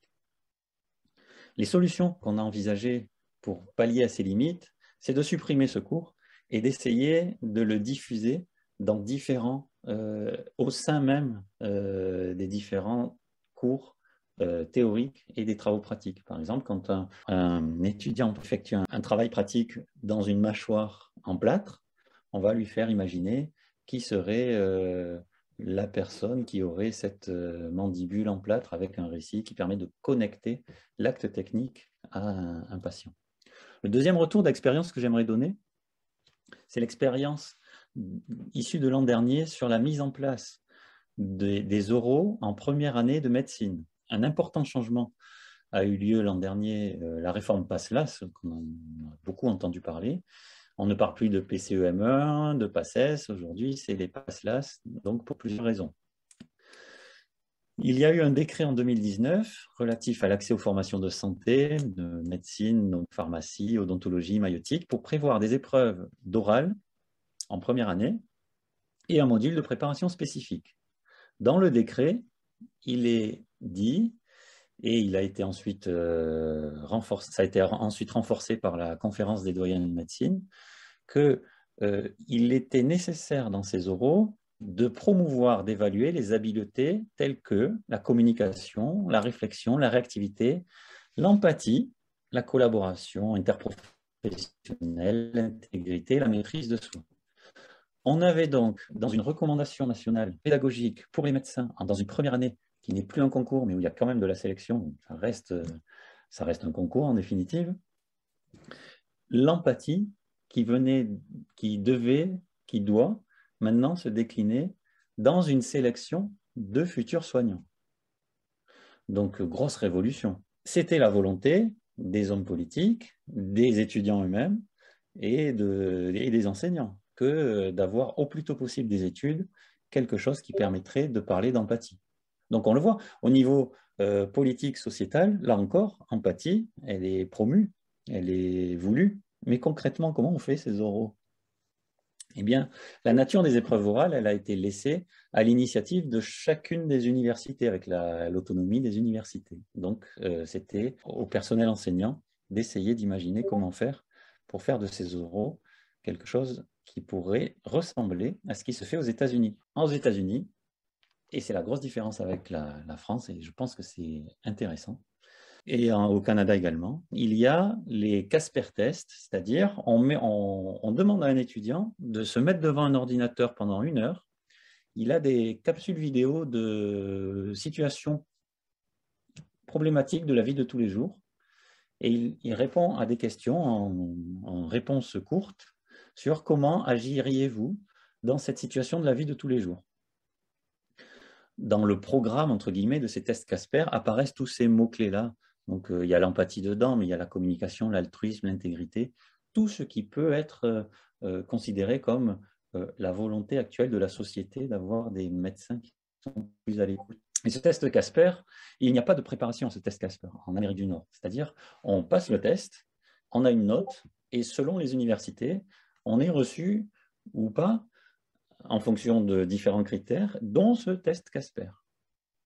Et la particularité de la France, c'est que dans le décret est apparue la notion de absolument devoir préparer les étudiants à cette évaluation de l'empathie ou de compétences euh, humaines. Et à mes yeux, c'est une bonne chose parce que euh, l'empathie, ça, ça peut s'apprendre. En tout cas, ça peut s'améliorer. Donc, à Toulouse, par exemple, on a choisi une formation en compétences situationnelles une des facettes de l'empathie, avec des cours magistraux et des enseignements dirigés. Et je vous donne un exemple d'un intitulé d'oral de première année de médecine. Votre grand-mère est en EHPAD et ne veut pas se faire vacciner contre la grippe. Comment pourriez-vous réagir face à cette situation? Un autre exemple, vous vous rendez un entretien très important pour vous quand un cycliste euh, tombe devant vous. Il est renversé, il chute à vos pieds. Comment pourriez-vous réagir face à cette situation? En première année, on n'attend pas des compétences médicales des étudiants en, santé.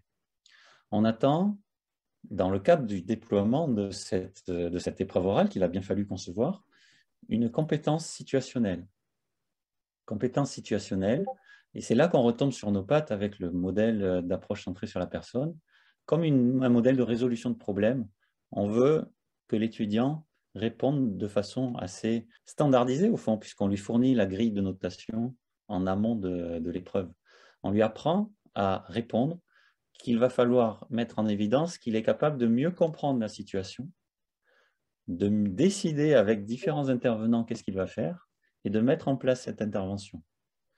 On met dans cette grille aussi l'expression des émotions, qui était exactement comme l'a évoqué tout à l'heure euh, Julien, que la connaissance de ses propres émotions par rapport à cette situation va peut-être nous faire changer d'avis par rapport à la décision. Et donc, si je reconnais que je suis en colère, je vais peut-être demander de l'aide à quelqu'un. On lui demande de la créativité pour qu'il puisse agir et intervenir dans une solution qui s'avérera gagnante-gagnante, complètement fictive, mais ça fait aussi partie de la créativité du soignant d'être en capacité de créer les conditions d'une bonne résolution de problème. Et on fait sans cesse pendant cette formation, en première année, le, parallèle avec les compétences d'un soignant, c'est-à-dire la compréhension de l'accident, qu'est-ce qui s'est passé, est-ce qu'il a mal, est-ce qu'il a pas mal? C'est comme en santé quand on cherche un diagnostic. Envisager une décision sur ce cycliste qui est tombé et sur mon entretien qui est très important, qu'est-ce que je vais faire? Je veux, quand même y aller à mon entretien. Euh, oui, ben tiens, je vais imaginer qu'il y a un passant dans la rue et qui va pouvoir euh, s'assurer que euh, le cycliste qui est tombé aille bien, j'appelle le SAMU et je vais quand même, je me protège moi je vais quand même à mon entretien. C'est une des solutions possibles que peut, dire l'étudiant pendant son entretien. Et là, la décision, c'est la prise de décision partagée. Qu'est-ce que je fais en équipe? Qu'est-ce que je fais avec les protagonistes? Et dans l'action thérapeutique, concrètement, comment je mets en place cette décision qui a été euh, euh, choisie? Quelle modalité? C'est ce que fait le médecin quand il prescrit, voire quand il s'abstient, ou quand il, euh, quand il adresse à des confrères. Donc, il est très important de resituer par rapport au contexte du soin ce qu'on demande en compétences situationnelles dans le cadre de cette preuve euh, orale. Et c'est pourquoi on, place cette épreuve orale euh, non pas dans un mécanisme de sélection. Les étudiants, ils sont déjà sélectionnés avec leur épreuve écrite. Ils ont déjà euh, des QCM et un classement. Ce qu'on a fait en concertation avec des auteurs, des artistes, c'est choisir la sémantique de ce qu'on veut, c'est par cette orale, si tout le monde a 20, c'est très bien. On ne veut pas sélectionner par cette orale. On veut juste un peu identifier ceux qui ont les aptitudes à être euh, les soignants de demain. Parce que quand on entend ces oraux, quand on entend ces jeunes qui ont tous réussi l'épreuve, parce que les, notes se sont, euh, à Toulouse en tout cas, se sont euh, étalées entre 12 et 20, ceux qui ont 20, je vous assure que moi, je vais être soigné par eux dans, dans 10 ans. C'est-à-dire euh, une, créativité, une compréhension, bref, de l'empathie, euh, plein pot, dès la première année, sans aucune connaissance médicale. Parce que c'est une compétence qui euh, déborde largement le champ de la, de la santé. Donc les pistes, et je finirai avec ça, les pistes futures, c'est je pense que les institutions, les hôpitaux, les sociétés savantes, programme de santé publique, la, politique en général, a, tout à gagner à envisager la systémique dans leur, euh, dans leur réflexion. La systémique au sens, quels sont les cadres de pensée? En fait, je pense que si on parle d'empathie, on n'a pas besoin de s'embrouiller l'esprit à vouloir être empathique. Je pense qu'il est important de raisonner sur la finalité de ce qu'on attend de notre situation de soignant. Si notre finalité, c'est l'humain, l'empathie, elle émergera à tous les stades, au stade individuel, au stade collectif, dans toutes nos décisions. Encore faut-il, pour que ça puisse émerger, avoir, je pense, en tête des modèles théoriques. Voilà. Je vous remercie de votre attention. et bien sûr, j'aimerais bien échanger et avoir des retours sur tout ça. Moi, moi j'aurais une micro-question. C'est assez bluffant de, de, voir à quel point on a introduit euh, l'empathie dans les études de santé, mais institutionnellement, on a l'impression que les conditions ne sont pas données ensuite, ou qu'il y a une sorte de dissonance entre les différents niveaux. Qu'en penses-tu? Bah, En même temps, c'est la loi qui a obligé à ce qu'on l'injecte. On ne l'aurait pas fait sinon. Donc, ce qui manque, je pense, c'est vraiment de la méthode, de la méthode des modèles, vraiment. C'est-à-dire, euh, ça ne suffit pas de dire euh, faites des cours d'empathie. Euh, vous êtes soignant, vous devez opter pour tel ou tel modèle et qui serait en cohérence avec la politique de santé, une politique de santé qui devrait certainement être davantage humaine et un peu moins économique, peut-être diversifier les modes de rémunération des professionnels de santé, un peu moins de paiement à l'acte, un peu plus de paiement forfaitaire, ce qui favoriserait l'accompagnement du patient un peu plus de coopération, de parcours de soins intégrés. Donc je pense que euh, vraiment, il y a un cap à passer et c'est le cap de l'adoption par les décideurs d'un modèle biopsychosocial pour sortir du modèle biomédical. Très bien, merci.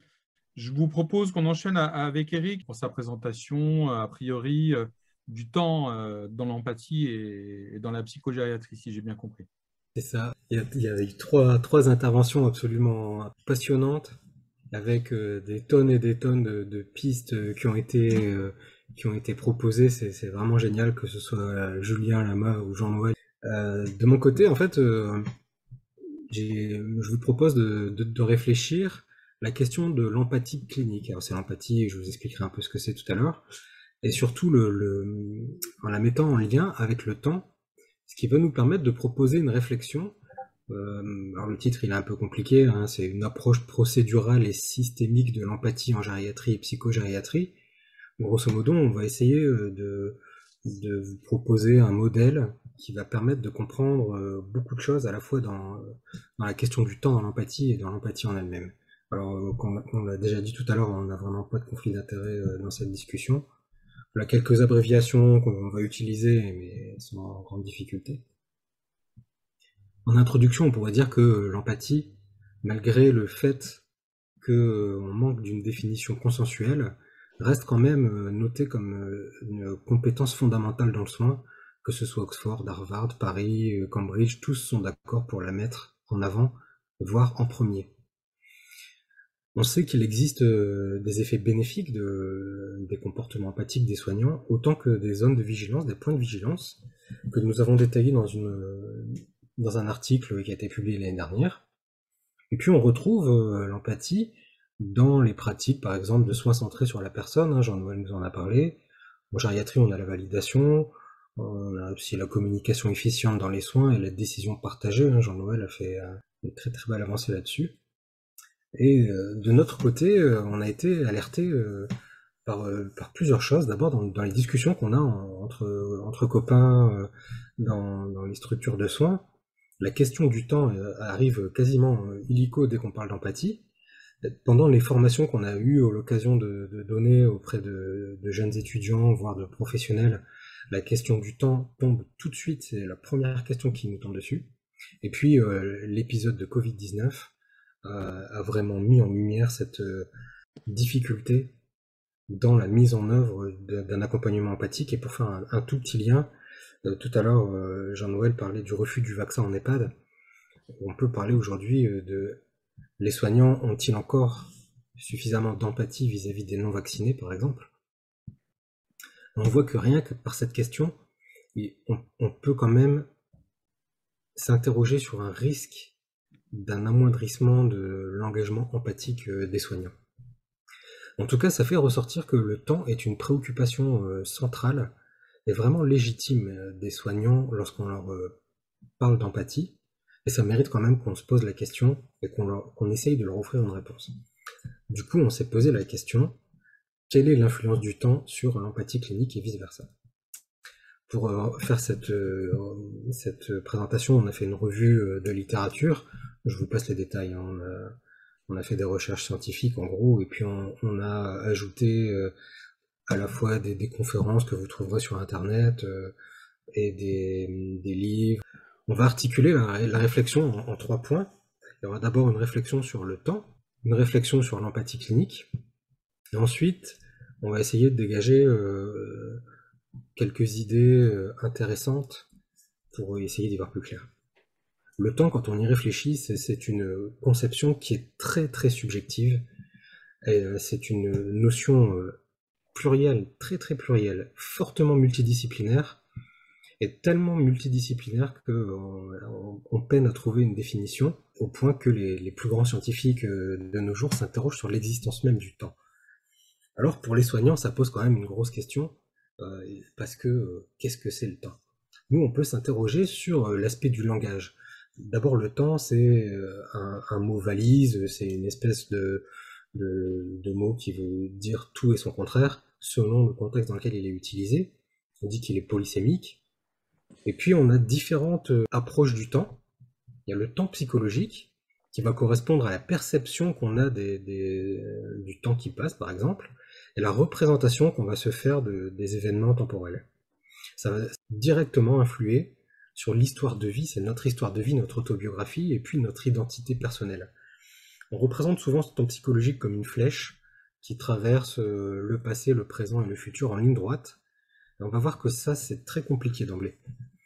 On a un temps thérapeutique euh, qui est intéressant à observer pour les soignants, qui est fluctuant, qui est différent selon euh, l'objectif de soins qu'on va mettre en œuvre. Si par exemple il s'agit simplement d'une prise en charge médicale courte, euh, le temps thérapeutique est quand même nettement différent que si on se trouve dans un service de long séjour avec des accompagnements sur plusieurs années. C'est pas la même chose.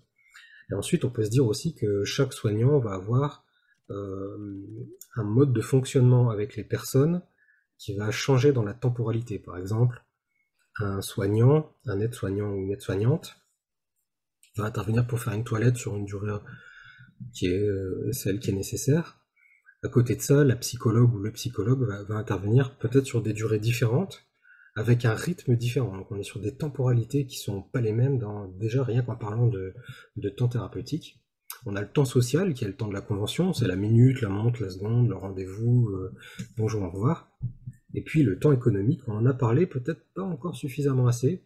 Le temps économique, c'est euh, la, recherche d'une rentabilité et d'un coût au, sein du temps, c'est une façon d'organiser le travail. Qu'est-ce qui se passe au niveau du cerveau quand on regarde euh, comment ça fonctionne?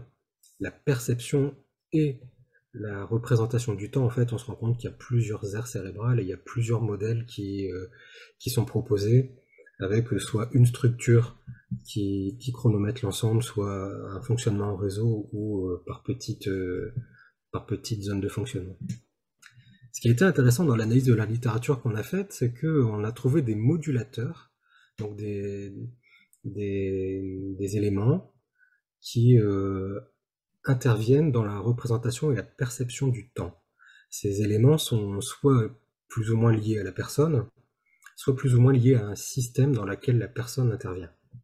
On les a représentés, on les a euh, catégorisés de façon un peu virtuelle, mais pour, euh, pour bien comprendre la suite, c'est important.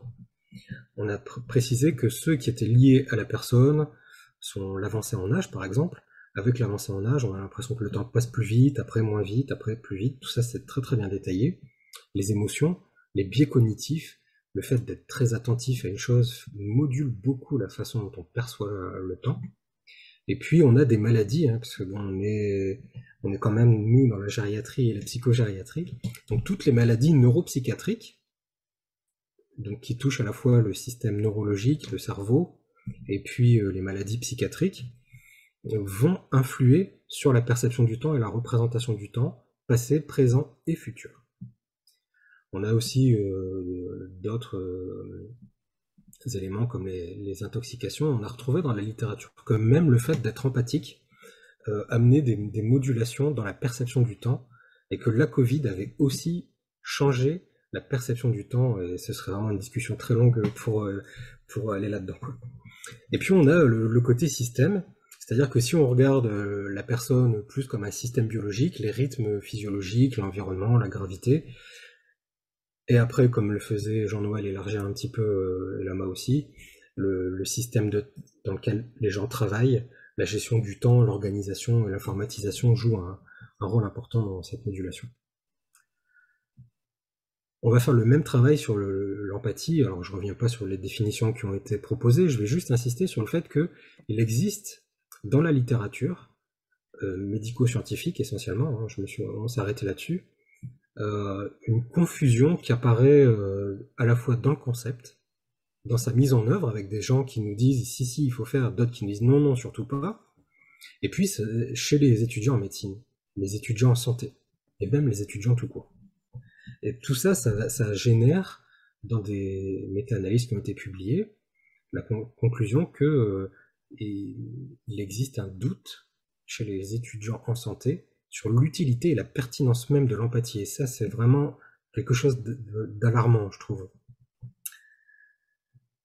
Alors pour essayer quand même d'avancer, on, s'est un peu cloisonné dans euh, l'empathie clinique, c'est-à-dire l'empathie qu'on met en œuvre dans le cadre d'un soin ou dans le cadre d'une prise en charge de soins. elle est aussi multidimensionnelle, c'est-à-dire que elle a plusieurs sphères de fonctionnement, en gros. Elle s'intéresse beaucoup à l'aspect relationnel, comment l'empathie se met en œuvre dans la relation soignant-soigné. Et on a beaucoup parlé de compréhension tout à l'heure. Euh, d'ailleurs, j'aurais peut-être un petit truc à, ajouter à cette discussion. on va beaucoup s'intéresser à la compréhension empathique on va positionner tout ça dans un processus psychodynamique, euh, contrairement à ce que Carl Rogers faisait en tout début de carrière, qui lui le mettait plutôt comme un méta. Nous, on, a pris euh, plutôt le parti du processus. Alors au niveau cérébral, eh ben, c'est pareil que pour le temps, euh, sauf que là, on a des, idées un peu plus claires. On sait que grâce aux trois composantes qu'on a déjà évoquées plusieurs fois aujourd'hui, affective, cognitive et motivationnelle, on a des aires cérébrales qui sont en, rapport avec chacune de ces composantes. Elles sont entièrement indépendantes les unes des autres. Excuse-moi, je peux t'interrompre un instant. Euh, je suis pas sûr qu'on a Est-ce que tu pourrais nous définir juste l'empathie motivationnelle? Est-ce que ce serait vouloir le bien de l'autre Ce serait quoi? L'empathie motivationnelle, on, en a parlé tout à l'heure, il me semble que c'est Lama qui en a parlé, hein, c'est le souci empathique. C'est le, fait de se soucier euh, de l'état émotionnel euh, et de la relation qu'on va avoir avec quelqu'un. D'accord, merci. Donc ça, c'est le côté motivationnel. On a eu la théorie des, réseaux de neurones miroirs qui a été mise en qui a été euh, détaillée dans les années 90, puis un peu décriée, et maintenant on commence un peu à y revenir, mais c'est toujours encore assez complexe. Ce qui est acquis, en tout cas au niveau neuroscientifique, c'est que on est sur euh, de multiples aires cérébrales avec des interactions complexes et à des zones, à des niveaux de conscience très différents. On a fait pareil dans la littérature, on a regardé euh, quels sont les modulateurs, on a essayé de les trier, voilà, ceux qui sont liés à la personne, ceux plus à un système, plus ou moins à la personne, parce qu'on ne peut jamais enlever la personne du système non plus. Hein. Sur la personne, on a retrouvé que la personnalité, l'âge, le fait d'avoir déjà suivi une psychothérapie, d'avoir d'être parent, de, certaines spécialités médicales modulaient beaucoup les, les, les, auto-évaluations des tests d'empathie. Le vieillissement joue beaucoup beaucoup sur l'empathie, en particulier sur les modalités de reconnaissance euh, émotionnelle. Euh, les, pathologies neuropsychiatriques, euh, vraiment il y a beaucoup beaucoup à dire le Covid-19 qui a, changé la donne sur euh, certains aspects euh, de l'empathie. Et puis ce qui est lié au temps, euh, ce qui est pardon, lié au système, c'est la pression du temps, c'est le stress de devoir intervenir sur des durées définies, c'est aussi les jugements et les stéréotypes qui sont liés à un système. Ça c'est vraiment très important, ce serait vraiment pertinent de pouvoir développer beaucoup là-dessus. On a remarqué aussi que dans les études, euh, dans les analyses de la littérature, que les études universitaires avaient tendance à générer un certain déclin dans les scores d'empathie. Et puis, euh, voilà, on sait que la satisfaction au travail fait le contraire et qu'il est possible. Il est scientifiquement démontré qu'il est possible d'enseigner ou en tout cas de cultiver l'empathie des soignants, même si c'est à des degrés relativement modestes, avec des biais très importants dans les études, et sur des durées qui peuvent aller jusqu'à 12 semaines après intervention. Alors maintenant, on va réfléchir un peu le temps et l'empathie, essayer de croiser les deux. Nous, on va proposer deux visions. Euh, une individuelle qu'on va présenter sous la forme d'un processus et une structurelle qu'on suggère comme étant quelque chose de plus systémique. Alors au niveau du processus, on a on va limiter la rencontre à deux personnes seulement, on sait d'emblée que c'est faux. Parce que tout à l'heure, on a parlé d'auto-empathie, c'est-à-dire euh, la façon d'être euh, avec soi-même empathique. Et puis en gériatrie, on est rarement euh, face à une relation duel.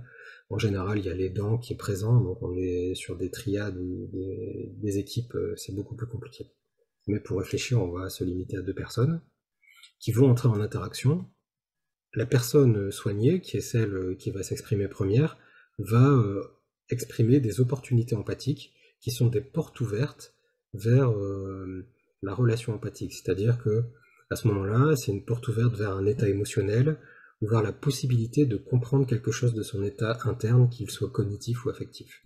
Cette opportunité va être reçue pour analyse par le soignant. Et d'emblée, on a ici euh, une question fondamentale, c'est que les mécanismes de défense des soignants peuvent jouer de façon défavorable à la réception de ces euh, opportunités empathiques. Et ici, il est aussi question de l'habilité à reconnaître les opportunités empathiques qui sont pas forcément euh, si faciles que ça à interpréter, en particulier chez nous en, en psychogériatrie. Ces différentes euh, opportunités vont être intégrées et il va y avoir plusieurs étapes de réflexion qui vont être nécessaires pour le soignant.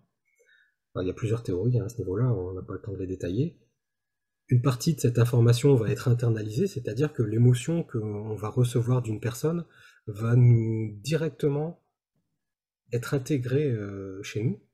Et c'est, il, paraît impossible d'avoir une relation avec une personne sans qu'il y ait d'échanges affectifs, émotionnels. je, pense, je pense que c'est une illusion de croire qu'on peut rester que sur une empathie cognitive. Donc cette, internalisation va potentiellement générer des micro-traumatismes répétitifs que le soignant va avoir besoin de gérer, sinon il risque de développer un, épuisement psychoaffectif. Ensuite, il y aura une mémorisation pour permettre à la fois la durabilité de la relation et puis la retranscription à la fois dans la réponse et dans l'équipe, on verra après. La restitution qui va être faite par le soignant est très importante parce que c'est, c'est tout à l'heure on parlait de la compréhension, c'est se sentir compris. Pour se sentir compris, il est important que la personne qui cherche à comprendre l'autre lui retranscrive ce qu'il a compris pour que ça puisse être vérifié. Et donc cette retranscription peut être à la fois directive, c'est-à-dire ouais j'ai compris ça, point, semi-directive ou non directive, selon la formule de Carl Rogers, verbale ou non verbale. La personne soignée va recevoir cette information. En gériatrie, on a beaucoup de difficultés à cet endroit-là. Il y a déjà les troubles neurosensoriels, c'est-à-dire qu'ils ont des problèmes euh, à la fois visuels, ils vont moins bien, ils entendent moins bien.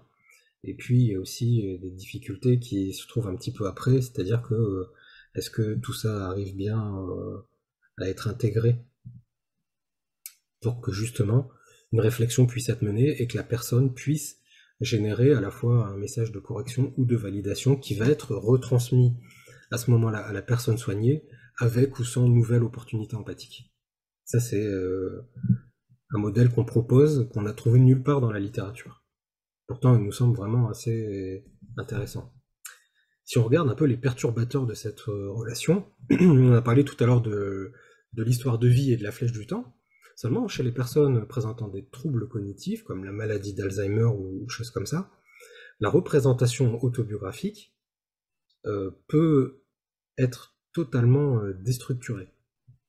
Et donc, quand le soignant pour euh, prendre la perspective de la personne, on essaye de remettre les choses dans l'ordre chronologique, il est déjà totalement désynchronisé avec la personne euh, qui présente les troubles cognitifs, pour qui la chronologie n'existe déjà plus, ou n'est plus la même. Il va y avoir de nombreuses contraintes qui vont intervenir pendant cette relation pour le soignant. Par exemple, il va devoir faire une évaluation, un soin, donner un traitement. Et pour la personne soignée, les contraintes sont très différentes ça va être euh, l'expression d'un besoin qu'il est nécessaire pour lui de satisfaire.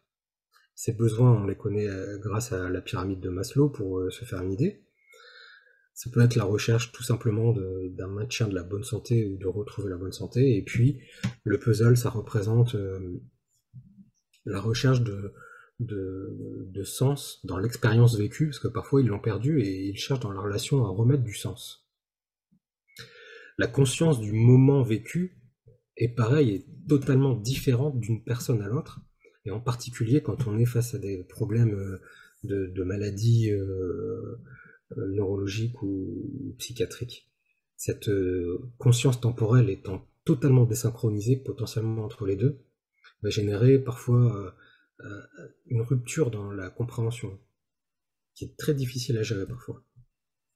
Et puis on a les modulateurs qu'on vous a présentés euh, juste avant, issus de la littérature, qui vont influencer l'empathie, soit euh, en plus, soit en moins, qui vont moduler aussi la capacité et la, perception et la représentation du temps en plus rapide, moins rapide. Et ça, ça va des deux côtés. Hein. Ces modulateurs sont valables pour les deux personnes. Du coup, nous, on a l'impression qu'il y a plusieurs temps qu'on peut euh, définir dans cette relation. Il y a un temps préalable, c'est-à-dire que le soignant a besoin de se préparer pour entrer en relation, il a besoin de connaître un peu le patient, il a besoin de se recentrer sur lui-même pour pouvoir entrer dans cette relation. Il y a un temps qui intervient après, où il, va essayer de mettre en forme pour, par exemple, retranscrire dans le dossier médical, ou retranscrire à l'équipe, ou simplement analyser pour euh, faire durer la relation euh, empathique dans un contexte thérapeutique sur euh, la durée de prise en charge le temps thérapeutique dont on parlait au tout début. Et puis, pendant la relation, c'est-à-dire euh, père-relation, on a trouvé, ou on a l'impression que plusieurs temps pourraient être chronométrés à condition d'être correctement définis. Et on voit tout de suite qu'il y a certains temps qui ne peuvent pas être mesurés, comme par exemple, tout à l'heure on parlait de l'internalisation des émotions. Pour s'en débarrasser, ça intervient dans la relation thérapeutique et c'est très nettement au-delà de la relation thérapeutique. Empathique, pardon. Et puis, au final, on peut se poser la question de combien de cycles thérapeutiques, enfin de, cycles empathiques, vont être nécessaires pour que la personne soignée ressente la volonté empathique du soignant. Finalement, c'est plus ou moins ça le, départ. Ou si on est dans un objectif thérapeutique, psychothérapeutique ou autre, combien de cycles, combien de prises de conscience, par exemple, on va se dire, voilà, il faut 3-4 prises de conscience pour avoir euh, atteint l'objectif de la relation thérapeutique. On voit bien du coup que si on chronomètre le temps global, on a perdu beaucoup d'éléments. Lorsqu'on place cette euh, relation dans un système, ça, va devenir beaucoup beaucoup plus difficile. Le système est un ensemble vivant où interagissent à l'intérieur plusieurs personnes, à la fois les, personnes ici S, soignants, M c'est médecin, E c'est ergothérapeute, enfin c'est les types euh, soignantes. De l'autre côté, R c'est résident, A ça va être les aidants. Toutes ces personnes interviennent à l'intérieur de ce système. Elles peuvent même en sortir et y rentrer il va se créer de très nombreux liens entre chacune de ces personnes, et ces liens interagissent entre eux. C'est-à-dire que le lien qui va se créer entre un aidant et un soignant va potentiellement euh, moduler un lien qui se crée entre le résident et un soignant. Donc on arrive dans quelque chose de vraiment très complexe à, intégrer.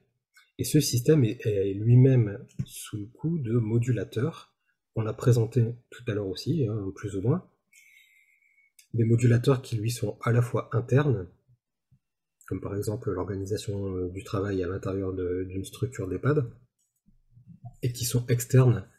Euh, Jean-Noël en a beaucoup parlé. Le, côté externe, la société, la culture, la politique, euh, l'économie, pourquoi pas. Hein.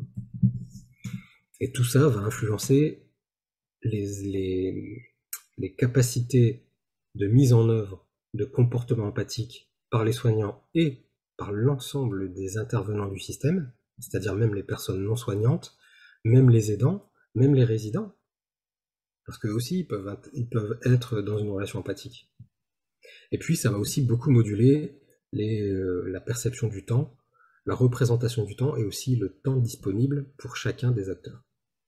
Donc on arrive quand même sur une question qui est vraiment très très complexe on voit quand même qu'elle est vraiment centrale. Hein. Il y avait vraiment un ressenti tout à fait pertinent euh, de, cette question, qui positionne la, question du temps de façon très très pertinente. Et cette question, elle est d'une très grande complexité parce qu'elle intervient dans une intersubjectivité, c'est-à-dire dans, la façon dont chacun se représente les choses finalement, à la fois au niveau individuel et à la fois au niveau d'un système qui euh, interagit avec tous, ces individus, On pense qu'il serait prudent d'éviter de limiter euh, la question de l'empathie clinique à la durée totale d'une relation, parce que euh, c'est comme ça pour l'instant que c'est étudié. Hein. Parce que ça fait disparaître à la fois le côté systémique et la complexité de tous ces temps qu'on vous a montré tout à l'heure, et ça a tendance à faire porter la responsabilité de la, de la relation empathique au seul soignant, ce qui est une erreur fondamentale dans, euh, ce, dans ce questionnement. Et puis, euh, si on est encore dans ce modèle, dans ce modèle, on va plus ou moins générer une forme d'impuissance acquise, c'est-à-dire qu'à force d'être dans l'impossibilité de, de, pouvoir gérer euh, tout ce qu'on vient de vous montrer dans la relation empathique, au fur et à mesure, les gens vont, se dire c'est plus faisable, c'est impossible, c'est impossible. Et puis ils seront euh, dans, un apprentissage de l'impossibilité. Avec le risque majeur d'une déshumanisation des soins dans, dans les structures de soins, ce qui serait vraiment, vraiment pas acceptable. Alors quelles actions est-ce qu'on pourrait proposer? Tout ça, c'est issu de l'ensemble de la littérature que vous retrouverez l'heure, je vous dirai pourquoi. L'une des premières choses qui nous paraît importante, c'est de questionner les objectifs de la rencontre. Pourquoi est-ce qu'on souhaite mettre en place une rencontre empathique? Dans quelle mesure? Quel est l'objectif? Quelles en sont du coup les limites? Donc mieux définir ces objectifs permet aussi de pouvoir mieux les étudier et de mieux se positionner par rapport à cette relation, en faire quelque chose de plus naturel. On propose aussi que, d'après la littérature, des formations à la fois individuelles, des formations de groupe, hein, comme en parlait Julien, les supervisions, les intervisions aussi, où on est beaucoup moins dans l'intervention entre collègues, et puis des formations euh, aussi au niveau des structures, qui s'adressent à la fois aux personnes soignantes et aux personnes non soignantes. Il est important que les personnes qui prennent certaines décisions euh, aient la mesure de la du juste impact de ces décisions sur les aptitudes empathiques des soignants. On en entend beaucoup parler en ce moment dans les informations.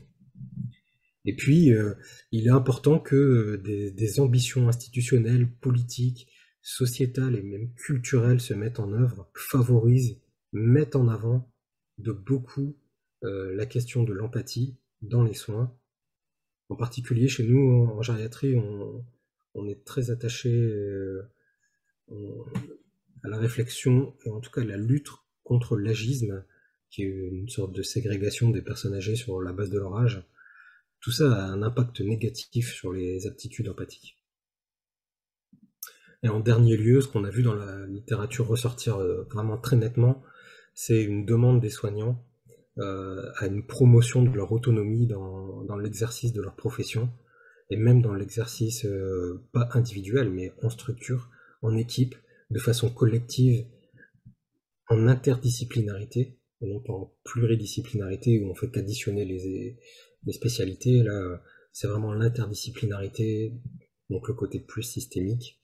Et puis la bonne santé des professionnels, hein, Jean-Noël nous, l'a dit, je pense qu'on peut vraiment insister énormément là-dessus. Des professionnels en, bonne santé sont des professionnels qui peuvent s'investir en termes empathiques dans, une relation de soins. Voilà, alors derrière vous trouverez euh, toute la bibliographie. Euh, pour juste vous donner une idée, on a rédigé intégralement cette, cette intervention. On a, réussi à faire publier dans la revue Neurologie, euh, Psychiatrie, Gériatrie.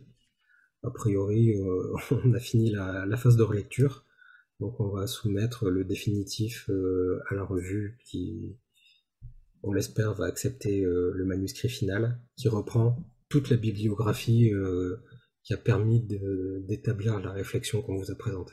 Très bonne transition euh, vers les trois autres intervenants, puisque euh, voulez vous demander de nous proposer des solutions, finalement, c'est-à-dire des pistes euh, d'évolution de l'empathie, sa promotion. Et donc, bah, je vais commencer, si tu veux, par Julien, si tu veux prendre la parole, par exemple.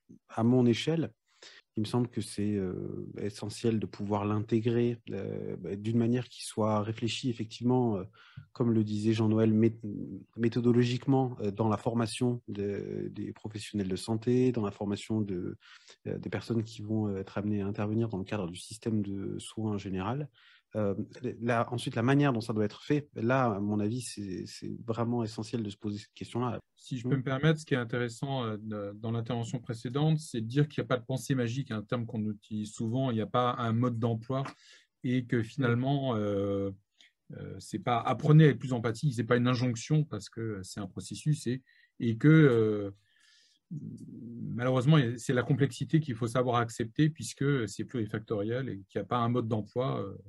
Il y avait même euh, dans Lama, dans, celle que tu citais dans euh, Juliette euh, Ferry-Danini de mémoire, elle citait des sites médicaux ou avec des, phrases toutes faites pour montrer aux patients qu'on avait plus d'empathie apparemment. Ça existe apparemment des sortes de modes d'emploi de, phrases type pour mimer l'empathie. Juste l'idée qui me vient avant de passer la parole, j'étais très sensible à, à ce que disait Eric euh, de la question de l'empathie, qui est aussi importante de considérer que dans, qu'on est deux en fait euh, dans cette question de l'empathie et qu'il faut être capable en tant qu'intervenant de faire preuve d'empathie envers soi-même. Et j'aime toujours me rappeler cette phrase euh, qui, à moi, me sert beaucoup dans ma pratique. il ne faut pas s'immoler pour tenir chaud aux autres. Et avant tout, il faut savoir prendre soin de soi.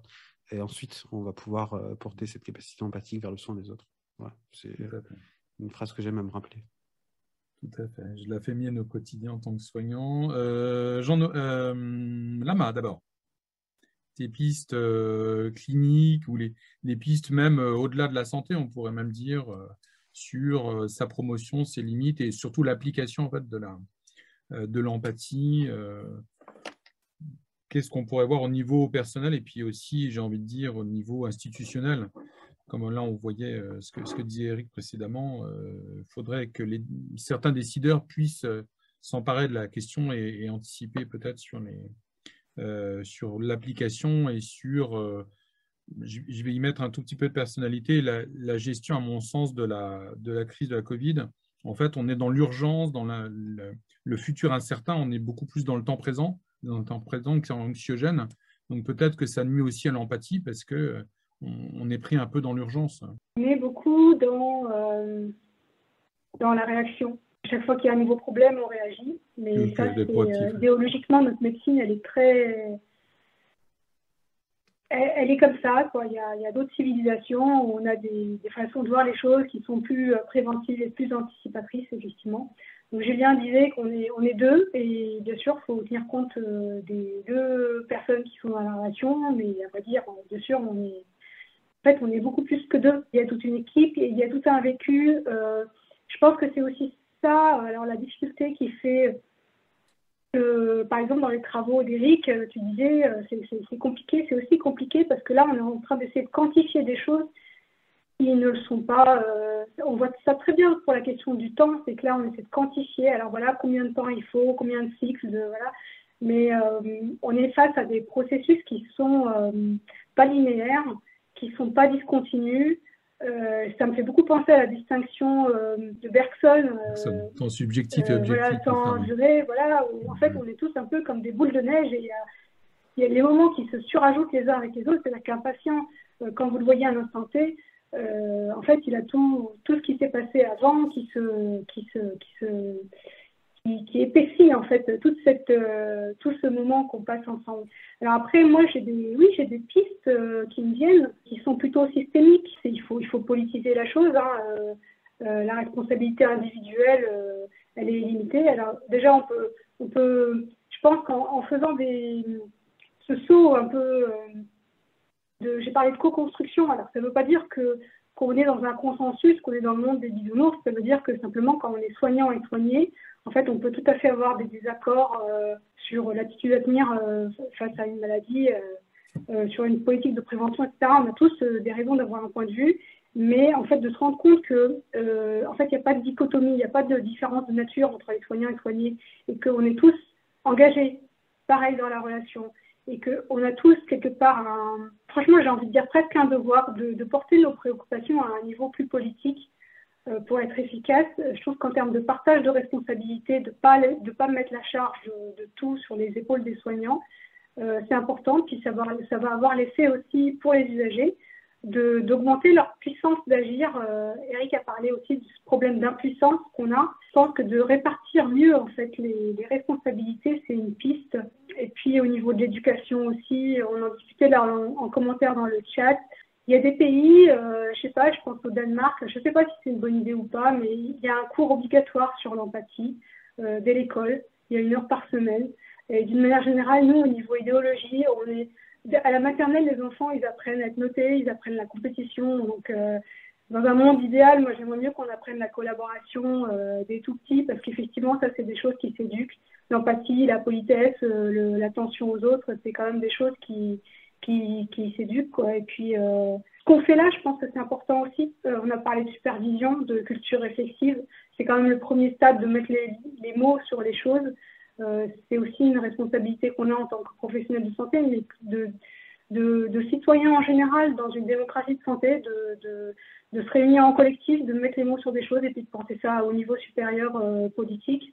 Euh, voilà, c'est un peu les pistes que j'ai pour l'instant. Merci. Jean-Noël, à ton tour. Déjà, moi, je trouve incroyable qu'il y ait autant de gens qui s'intéressent à l'empathie. C'est qu'il y a un vrai besoin parce que c'est difficile à suivre un, webinaire. Il faut de l'attention, il faut, faut, être concentré, il faut être là. Et bravo euh, de nous avoir suivis jusqu'au bout. Complètement d'accord. Je pense que dès la maternelle, il y a beaucoup à, jouer. Je fais le parallèle avec le brossage des dents des enfants. Euh, un enfant à 3 ans, il peut être autonome pour toute sa vie sur le brossage dentaire. C'est-à-dire, s'il va au lit sans s'être brossé les dents, il a l'impression qu'il y a quelque chose qui ne va pas et c'est gagné pour toute sa vie, hmm. grosso modo. Je pense que pour la compétence situationnelle, c'est pareil, peut-être pas à trois ans, mais l'éducation nationale a un énorme euh, effort à faire pour apprendre autre chose que euh, les matières classiques. On peut évoluer, on peut, ça, peut évoluer les programmes. On peut mettre de l'humain, on peut mettre de l'art, on peut mettre euh, l'art, il y en a déjà, il y a les arts plastiques, etc. Mais l'apprentissage de la neuroscience, des biais cognitifs, tout ça, pourquoi ne pas le, un peu le mettre à jour dans les, dans les programmes d'éducation nationale?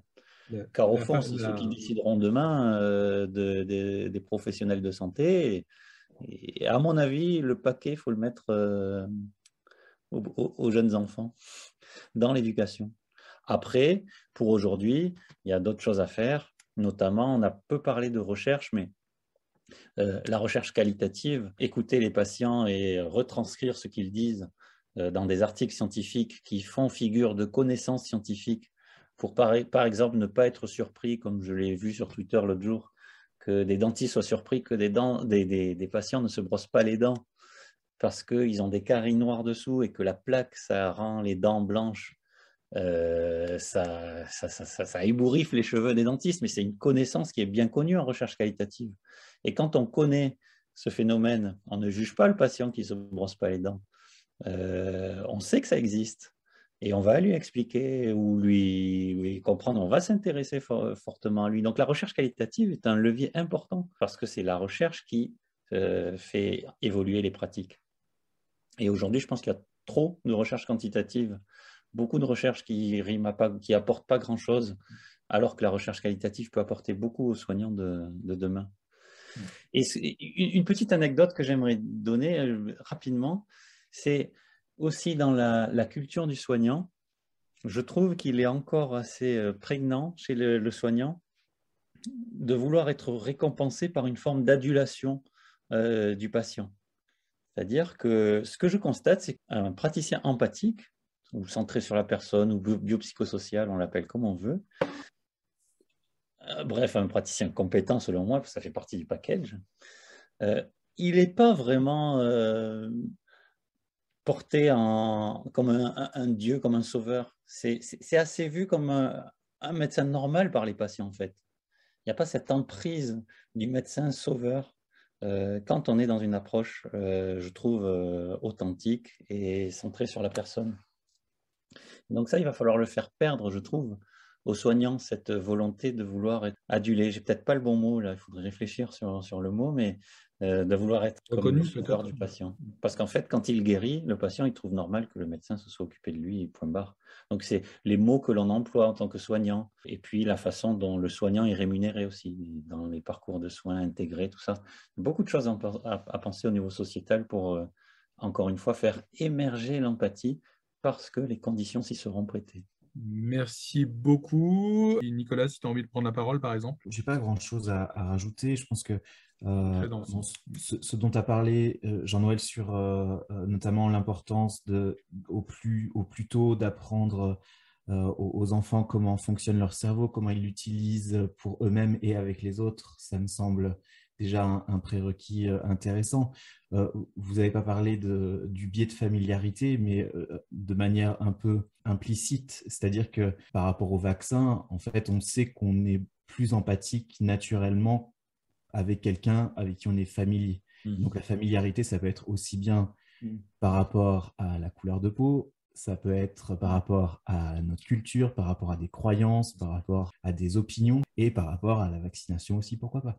Et, donc, par exemple, euh, apprendre plus tôt euh, aux enfants que, que, ça, ça existe et que ça peut être un frein à la compréhension de l'autre et juste à son acceptation, en fait. Parce que finalement, comprendre l'autre, bon, c'est bien, mais euh, l'accepter, c'est probablement mieux. Voilà, ça c'est une première chose. Cela dit, ça me semblait important aussi de faire attention à ne pas tout miser sur l'individu. Je crois que c'est Lama qui, en a parlé notamment. On a tendance à euh, beaucoup miser sur l'individu. Et tu vois, Jean-Noël, euh, par exemple, on veut évaluer l'empathie pour les étudiants en première année. Bah, Qu'est-ce qu'on fait? On fait un entretien individuel.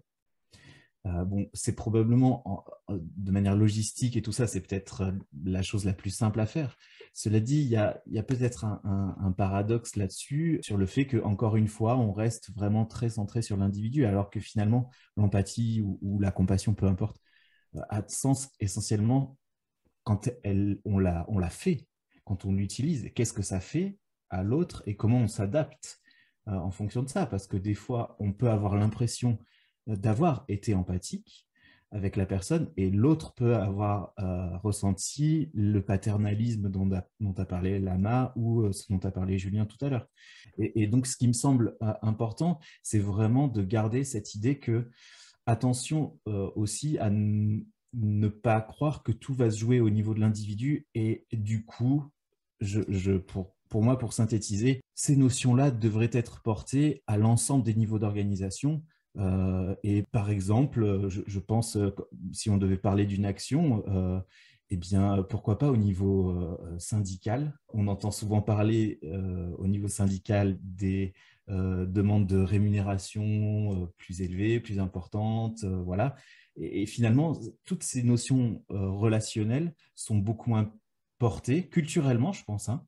Euh, c'est pas parce que c'est pas intéressant, mais parce que culturellement c'est plutôt un combat et donc on va au combat. Et puis on, est un peu porté par cette euh, aussi ce besoin de tout centrer sur le quantitatif et donc demander une rémunération plus élevée de tel acte de la consultation, de passer la consultation à 27 euros, etc. etc. Mais finalement, euh, passer, euh, passer une consultation à temps, ok, c'est bien, mais ça ne, prend, ça ne nous dit rien sur le temps qu'on veut passer avec le, qu'on va passer avec le patient, la qualité de comment est-ce qu'on va être reconnu, comment est-ce que les patients, qu'est-ce que les patients attendent de nous, parce que euh, comme vous l'avez dit, s'il n'y a pas d'empathie envers le, soignant lui-même parce qu'il nous prend avec, euh, euh, avec cinq minutes de retard et là c'est la catastrophe, ou parce qu'on n'a pas parlé à, son enfant exactement comme il voulait, etc. s'il n'y a pas ça derrière, je pense que c'est quelque chose de, qui, sera assez vain, même si la personne a appris ça dans son enfance, si elle expérimente tout autre chose par ailleurs, euh, c'est un peu dommage. Si bien qu'à mon avis, au niveau politique, oui, ça doit être porté. Cela dit, qu'est-ce qui fait que c'est porté au niveau politique? Bah, C'est qu'il y ait des rétroactions sur, euh, sur ce niveau politique. Et donc, qu'est-ce qu'on fait pour que ça rétroagisse euh, à ce niveau-là et pour que le concept soit vraiment intégré à l'intérieur même du système de santé et pas juste un petit bonus?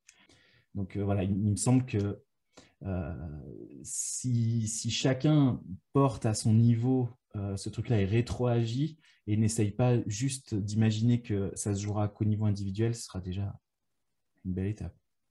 Voilà. Moi, pour, pour, rebondir sur, je pense que malheureusement, tout est dans le qualitatif et le quantitatif. En fait, on a besoin de rémunérer. On va dire, j'ai fait tel acte, je suis rémunéré tant. On est toujours dans l'acte technique, dans la, reconnaissance technique. Et, après, deuxième remarque, euh, le problème, c'est le rôle de l'éducation, en fait. On dit toujours, est-ce qu'on instruit, est-ce qu'on éduque, est-ce que c'est à la société d'induire plus d'empathie, est-ce que c'est au rôle des parents Et, c'est toujours le même débat, je pense. On, aimerait faciliter l'empathie, mais comme le disait Jean-Noël, c'est là, il, évoque son, expérience dans le parcours de formation euh, euh, professionnelle, en fait. Alors que là, si on devait évoquer le, la, formation des, jeunes enfants, ce serait l'instruction tout court, l'éducation tout court, alors qu'on vient en général que c'est plus le rôle, le rôle des parents, avec toute l'imperfection que ça comporte. Bah, on pourrait dire que c'est probablement un biais très fort que ce biais du quantitatif. En fait, quand quelqu'un euh, donne un pourcentage, ou, peu, importe, donne un chiffre, euh, il semblerait que ça a, ça crée euh, ça a une influence beaucoup plus forte sur nos cerveaux, en fait. Euh, et donc, je, crois qu'il faut se méfier aussi euh, de ça. Et il me semble que euh, la manière dont sont évalués les soignants, par exemple par les, la gouvernance, par les cadres au sein des hôpitaux, ou peu importe, ampute une bonne partie de cette empathie de manière totalement mécanique à partir du moment où il y a un petit peu trop de, chiffres, euh, ça, ça enlève tout le qualitatif qui, qui permet de faire germer après euh, euh, l'empathie. Est-ce qu'on a des questions, chat, questions de nos auditeurs, spectateurs, Marie-Hélène? L'irruption du facteur temps C'est quelque chose qui me tient à cœur parce que dans, dans notre euh, gouvernance, on insiste beaucoup toujours sur euh, les équipes de soignants pour gagner en efficience. Et quand on cherche à gagner en efficience, eh bien, en fait, ce qu'on cherche, c'est essentiellement diminuer le temps de soignant, le temps d'intervention du soignant. Et ça, euh, bien entendu, ça nuit à euh, l'installation euh, de l'empathie dans la relation, puisque le soignant se sent tout de suite pressé de devoir respecter son, timing. Et puis surtout, le soignant n'a pas l'autonomie de décider à quel moment il va donner un peu plus de temps pour tel patient ou un peu plus de temps pour tel autre, parce que chaque patient n'a pas forcément le même besoin au même moment. Donc il y a une espèce de standardisation qui intervient et qui limite euh, notre capacité à se mettre en empathie. Et puis le fait que justement on vive dans cette limitation pour le soignant, ça fait que petit à petit on s'accoutume à oublier notre capacité empathique dans le soin au prétexte de devoir être efficient. Et mmh, voilà, ça c'est compliqué. Et puis ensuite, euh, j'ai bien aimé aussi l'idée de passer dans on n'est plus dans un état, mais on est, on est dans un processus. Donc le facteur temps intervient encore là. Et euh, dans le modèle biopsychosocial dont parlait Jean-Noël, euh, on sait que maintenant le temps intervient dans notre façon d'appréhender notre patient. Eh bien, on doit intégrer justement le devenir du patient. Dans la médecine moderne, on a aussi la médecine prédictive qui arrive, qui nous apporte aussi le facteur Bref, dans, nos relations patients, euh, il y a beaucoup de choses qui évoluent. Et je retiens aussi la question de l'empathie et de, la façon dont on pourrait l'enseigner ou au moins éveiller la capacité empathique chez les, chez les personnes euh, de façon très précoce, hein, depuis la maternelle, vous nous avez dit. Et hum, je me dis qu'au fond, la question, et elle, est revenue plusieurs fois, la question c'est euh, au service de quelle finalité on travaille, au service de quelle finalité on soigne, au service de quelle finalité on veut la mettre, cette empathie? Et puis si, si je viens à, condenser un peu tout ce qu'on s'est dit, je me pose la question, est-ce que la question, ça ne serait pas de se dire, euh, mais dans quelle société est-ce qu'on a envie de vivre? Qu'est-ce que l'humain en fait, oui. Et est-ce que euh, c'est la question, c'est la place de l'empathie dans le système de santé ou c'est la place de l'empathie dans notre société? On a des pistes de réflexion là-dessus, autour de tout ça. J'ai envie de poser une petite question. Finalement, est-ce que quand vous dites euh, les uns les autres, il faut que le soignant soit en bonne santé, est-ce qu'il ne faut pas que la société et les patients aient aussi de l'empathie pour le soignant? Je pense qu'on a peur d'accepter sa vulnérabilité, mais euh, si on veut avoir de l'empathie, comme vous disiez, il faut laisser du temps, il faut prendre soin de la personne qui doit en avoir, c'est dans les deux sens en fait. moi j'ai bien envie de parler de petites choses. En fait, euh, le, soigner les soignants, euh, c'est vraiment, fondamental. Hein. De toute façon, on, le sait déjà depuis un certain temps, la médecine du travail, c'est quand même quelque chose qui existe et qui est important la médecine du travail, c'est aussi euh, euh, prendre en charge les pathologies qui sont directement liées au travail et euh, mettre en place aussi une forme de, bien-être ou de bon travail, de, bien travail dans, dans la structure professionnelle. Et c'est clair que créer les conditions pour que les soignants soient en forme, et donc tout, tout, tout ce qu'on a dit, ça va jusqu'à la, la, façon dont il est rémunéré, ça va jusqu'à la façon dont il pense, dont la finalité du soin. Euh, on va pas, euh, par rapport à la question qui est posée, on ne va pas demander, je pense, euh, à l'échelle individuelle au patient d'être empathique vis-à-vis du soignant, parce que ce n'est pas, pas dans ce sens-là que ça marche. Le patient, il vient, avec sa vie, avec ses problèmes. Par contre, au niveau collectif, que collectivement, tout soit fait pour que les soignants soient en bonne forme physique et mentale, c'est important à l'hôpital qu'il n'y ait pas des internes qui travaillent 50 heures par semaine euh, en pratique privée, en libéral, qu'on n'ait pas cette culture du, euh, technologique qui nous, fait acheter du matériel encore et toujours plus évolué, et puis on fonce euh, pour faire toujours plus mumuse avec de la technologie, et on est enfermé dans cette optique-là, et on crée des médecins qui sont plus, des dentistes qui sont plus en forme ou en capacité de s'intéresser à l'art, aux sciences, etc. Oui, c'est un problème je, peux me permettre justement une réflexion qui me semble importante. Euh, j'avais eu avec Nicolas le problème quand on voit le catalogue des, en dentaire, le catalogue des formations, c'est euh, peut-être 90% de technique en fait. Mhm. Est-ce qu'il ne faudrait pas avoir un axe de ce côté-là, à, développer des compétences empathiques ou humaines? Dans, dans l'approche biopsychosociale, c'est un des points qu'on développe. On dit qu'il faudrait, parce qu'on rêve, hein, on est un peu des, des, idéalistes, il, faudrait que euh, dans chaque formation, soit évoqué les trois volets de la santé, le biologique, le psychologique et le social. Donc, euh, à des congrès de biomatériaux, qu'il y ait aussi des sociologues, euh, des psychologues pour voir comment on peut intégrer ces biomatériaux dans le cadre. La sociologie du méthacrylate de méthyle, oui, oui, pourquoi pas. Très bien. D'ailleurs, ce, serait une erreur de penser que c'est euh, spécifique au, monde de la chirurgie dentaire. Hein. Nous, c'est parce que c'est notre expérience que j'en parle comme ça. Les formations en santé sont essentiellement techniques. Vous trouvez euh, chez les infirmiers beaucoup plus de formations euh, pour comment faire toujours mieux, euh, comment gérer toujours mieux des escarres, comment faire toujours mieux des pansements, etc., etc. beaucoup moins. Quoique chez les infirmiers, c'est probablement l'un des endroits où c'est le plus développé.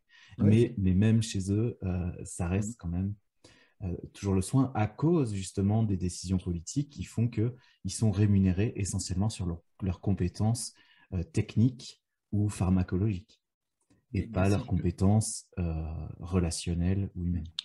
Et si Donc ça, c'est à mon avis l'un des, des, points fondamentaux à, à, travailler et probablement une sorte de prise de conscience. Et je pense que c'est vraiment un, un, sujet qui doit être porté par l'ensemble des secteurs et qui qui n'est plus une histoire de, de, discipline, plus une histoire de secteur, parce que euh, on, ne, on, ne, pourra pas euh, tendre vers un système de santé pérenne, euh, stable, s'il n'y a pas de l'empathie à l'intérieur du système globalement. C'est totalement vain d'imaginer ça comme quelque chose qui devrait appartenir à une discipline en particulier, un type de, un, type de, de population ça n'a pas de sens.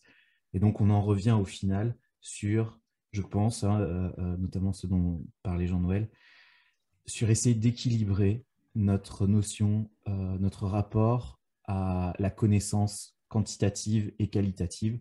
On met beaucoup, beaucoup d'énergie dans la connaissance quantitative. On peut trouver des chiffres de partout. Sur le Covid, vous trouvez absolument tous les chiffres dans tous les sens, mais un peu, enfin, c'est très, très, beaucoup plus compliqué euh, de savoir ce que ça fait aux gens, euh, ce qu'ils en font et, qu'est-ce que ça fait à la société, etc. etc. Au, bout d'un moment, les chiffres ont leurs limites et il va falloir qu'on fasse attention à ça. J'aurais peut-être une petite réflexion, Nicolas, aussi sur le, et à vous, aux intervenants, peut-être que si euh, l'empathie nous permettrait d'avoir une meilleure observance et une meilleure coopération du patient aussi. Oui, tout à fait, oui. Mmh.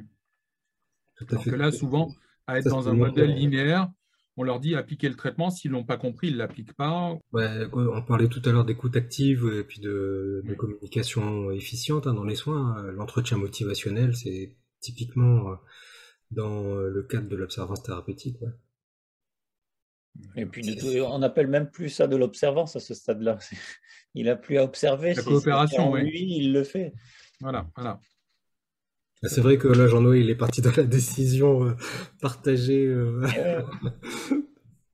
il n'a pas observé quelque chose qu'il a décidé. C'est ça. Moi, moi, je dis souvent aux patients qu'on est des exécutants, des diagnosticiens, mais en fait, c'est souvent le patient qui prend la décision. En, fait. en mhm. tout cas, en dentaire, c'est évident. S'il n'a pas envie qu'on intervienne sur son corps, vous savez même qu'en termes légaux, on dispose du, patient avec son consentement. On va peut-être conclure, si vous voulez peut-être dire chacun un mot, euh, et puis qu'on conclue. Et puis, euh, je pense que c'était très, très, très riche. Merci en tout cas à vous quatre, si vous avez envie de dire un mot de, fin. Je vous remercie à nouveau pour l'invitation. J'ai pris énormément de plaisir à écouter parler euh, chaque intervenant ce soir. la dernière chose qui me venait avant de laisser définitivement la parole, c'était la question de techniquement euh, comment est-ce que c'est passionnant Comment est-ce qu'on fait pour euh, pouvoir délivrer une information qui soit euh, qui prenne comme une greffe auprès de l'autre? Parce que j'ai entendu cette question-là beaucoup. Et ça, selon moi, c'est lié à la capacité empathique, du, évidemment, du soignant, que d'arriver à comprendre que pour qu'une information elle soit significative pour l'autre, il est essentiel qu'elle comporte suffisamment d'éléments narratifs en commun, que ça va agir comme une greffe. Et si on n'a pas cette disposition mentale de se dire comment l'autre pense, comment il réfléchit, dans quoi il vit, quel est son contexte social, quel est son contexte familial, etc., on ne peut pas faire une greffe narrative qui prenne. le corps psychique sur lequel on va essayer de la greffer va la rejeter. Et donc, du coup, euh, ça, c'est une question essentielle qu'on doit se poser. Comment faire pour que l'information soit significative? Il faut qu'il y ait suffisamment d'éléments narratifs en commun pour que la greffe prenne. Euh, c'était la, réflexion d'ouverture que je voulais proposer sur la fin. Merci. À Lama?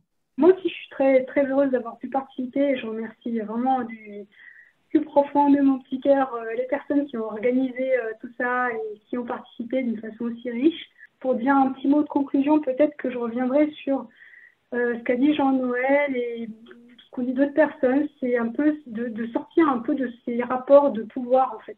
Alors Jean-Noël a parlé d'adulation, de je sais pas, d'admiration, etc. Mais d'une manière générale, dans nos sociétés, je pense qu'on est très porté idéologiquement sur, euh, sur des rapports de domination. Euh, je pense vraiment qu'il faut arriver à sortir de ça, mettre un petit peu d'humilité du côté des patients aussi, de, mettre un petit peu d'humilité dans notre rapport à la science, au quantitatif. On entend beaucoup dire, mais la médecine a tellement progressé, ça va nous guérir de tout. Non, enfin, tout ça est très limité. Et euh, ça me mène à conclure sur la question de la prévention, euh, y compris pour soi-même en tant que professionnel de santé puis en tant que citoyen. Ne comptez pas trop sur la science, ne comptez pas trop sur le quantitatif, ça a ses limites. Essayez d'avoir une vision peut-être plus, plus en amont des choses. Voilà, et prenez soin de vous. merci. Belle conclusion. Jean-Noël euh, Un grand merci. J'ai beaucoup appris de Julien, de Lama, d'Eric, et puis des discussions qui ont, qui suivi. C'est vraiment euh, très intéressant, toutes ces piqûres de rappel qu'il faut avoir régulièrement sur la dimension humaine de, nos, de notre activité professionnelle et de nos vies en tant qu'être humain. Si je dois donner un, mot euh, de conclusion, je dirais curiosité. Aiguisons notre curiosité. Et une soirée comme ça, moi, demain, ça va me faire rendre encore plus curieux vis-à-vis de, mes patients, parce que je sais que la curiosité, c'est une excellente qualité du soignant, la curiosité bien placée pour connaître nos patients. Et demain en clinique, euh, une soirée comme ça, ça me, ça me rebooste pour euh, avoir l'énergie de chercher la curiosité vis-à-vis des patients de demain. Merci. Super, merci à toi. Eric Je voudrais remercier, tout le monde hein, déjà pour l'organisation de la soirée, tous ceux qui sont encore, euh, parmi nous. Et puis euh, euh, Julien, Jean-Noël et, Lama qui ont fait des présentations vraiment, super sympas. Pour finir, je voudrais faire deux liens.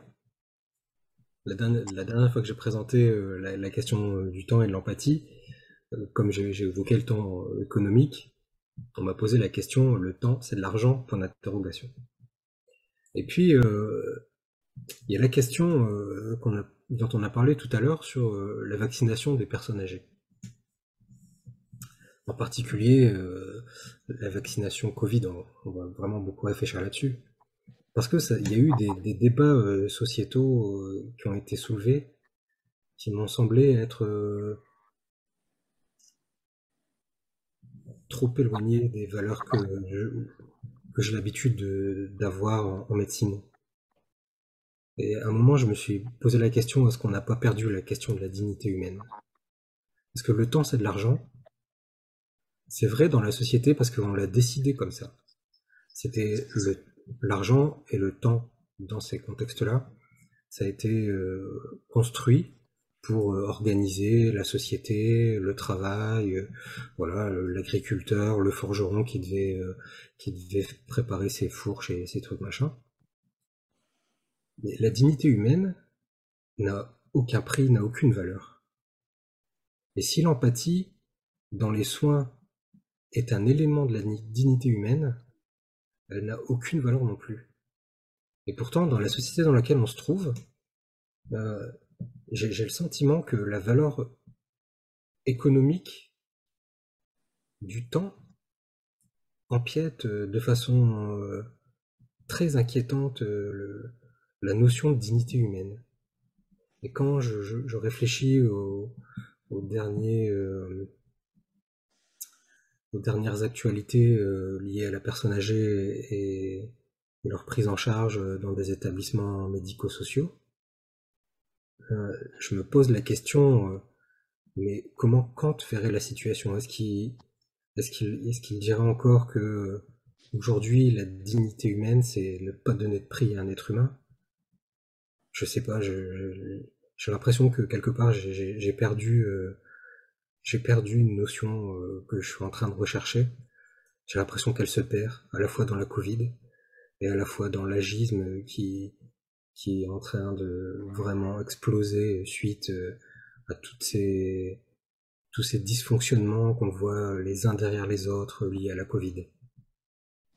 Voilà, si j'avais une piste de travail pour euh, l'avenir, ce serait peut-être euh, mon regard de gériatre, c'est sûr. Regarder euh, comment a grimpé l'agisme. Et regarder l'agisme, c'est la ségrégation des personnes âgées, c'est un peu le, les mettre de côté parce qu'ils sont âgés, tout simplement, les mettre dans des établissements ou euh, parce qu'on souhaite les éloigner de la société. L'agisme a plusieurs formes, a plusieurs euh, modes d'expression. De, et lutter contre l'agisme, ça nous permettrait peut-être de, en tout cas, observer euh, comment cet agisme s'est vraiment majoré ces derniers temps, pourrait peut-être permettre de mener une réflexion en profondeur à la fois sur des, notions très fondamentales que sont et l'empathie et la dignité humaine. Voilà, ce serait peut-être euh, ma conclusion.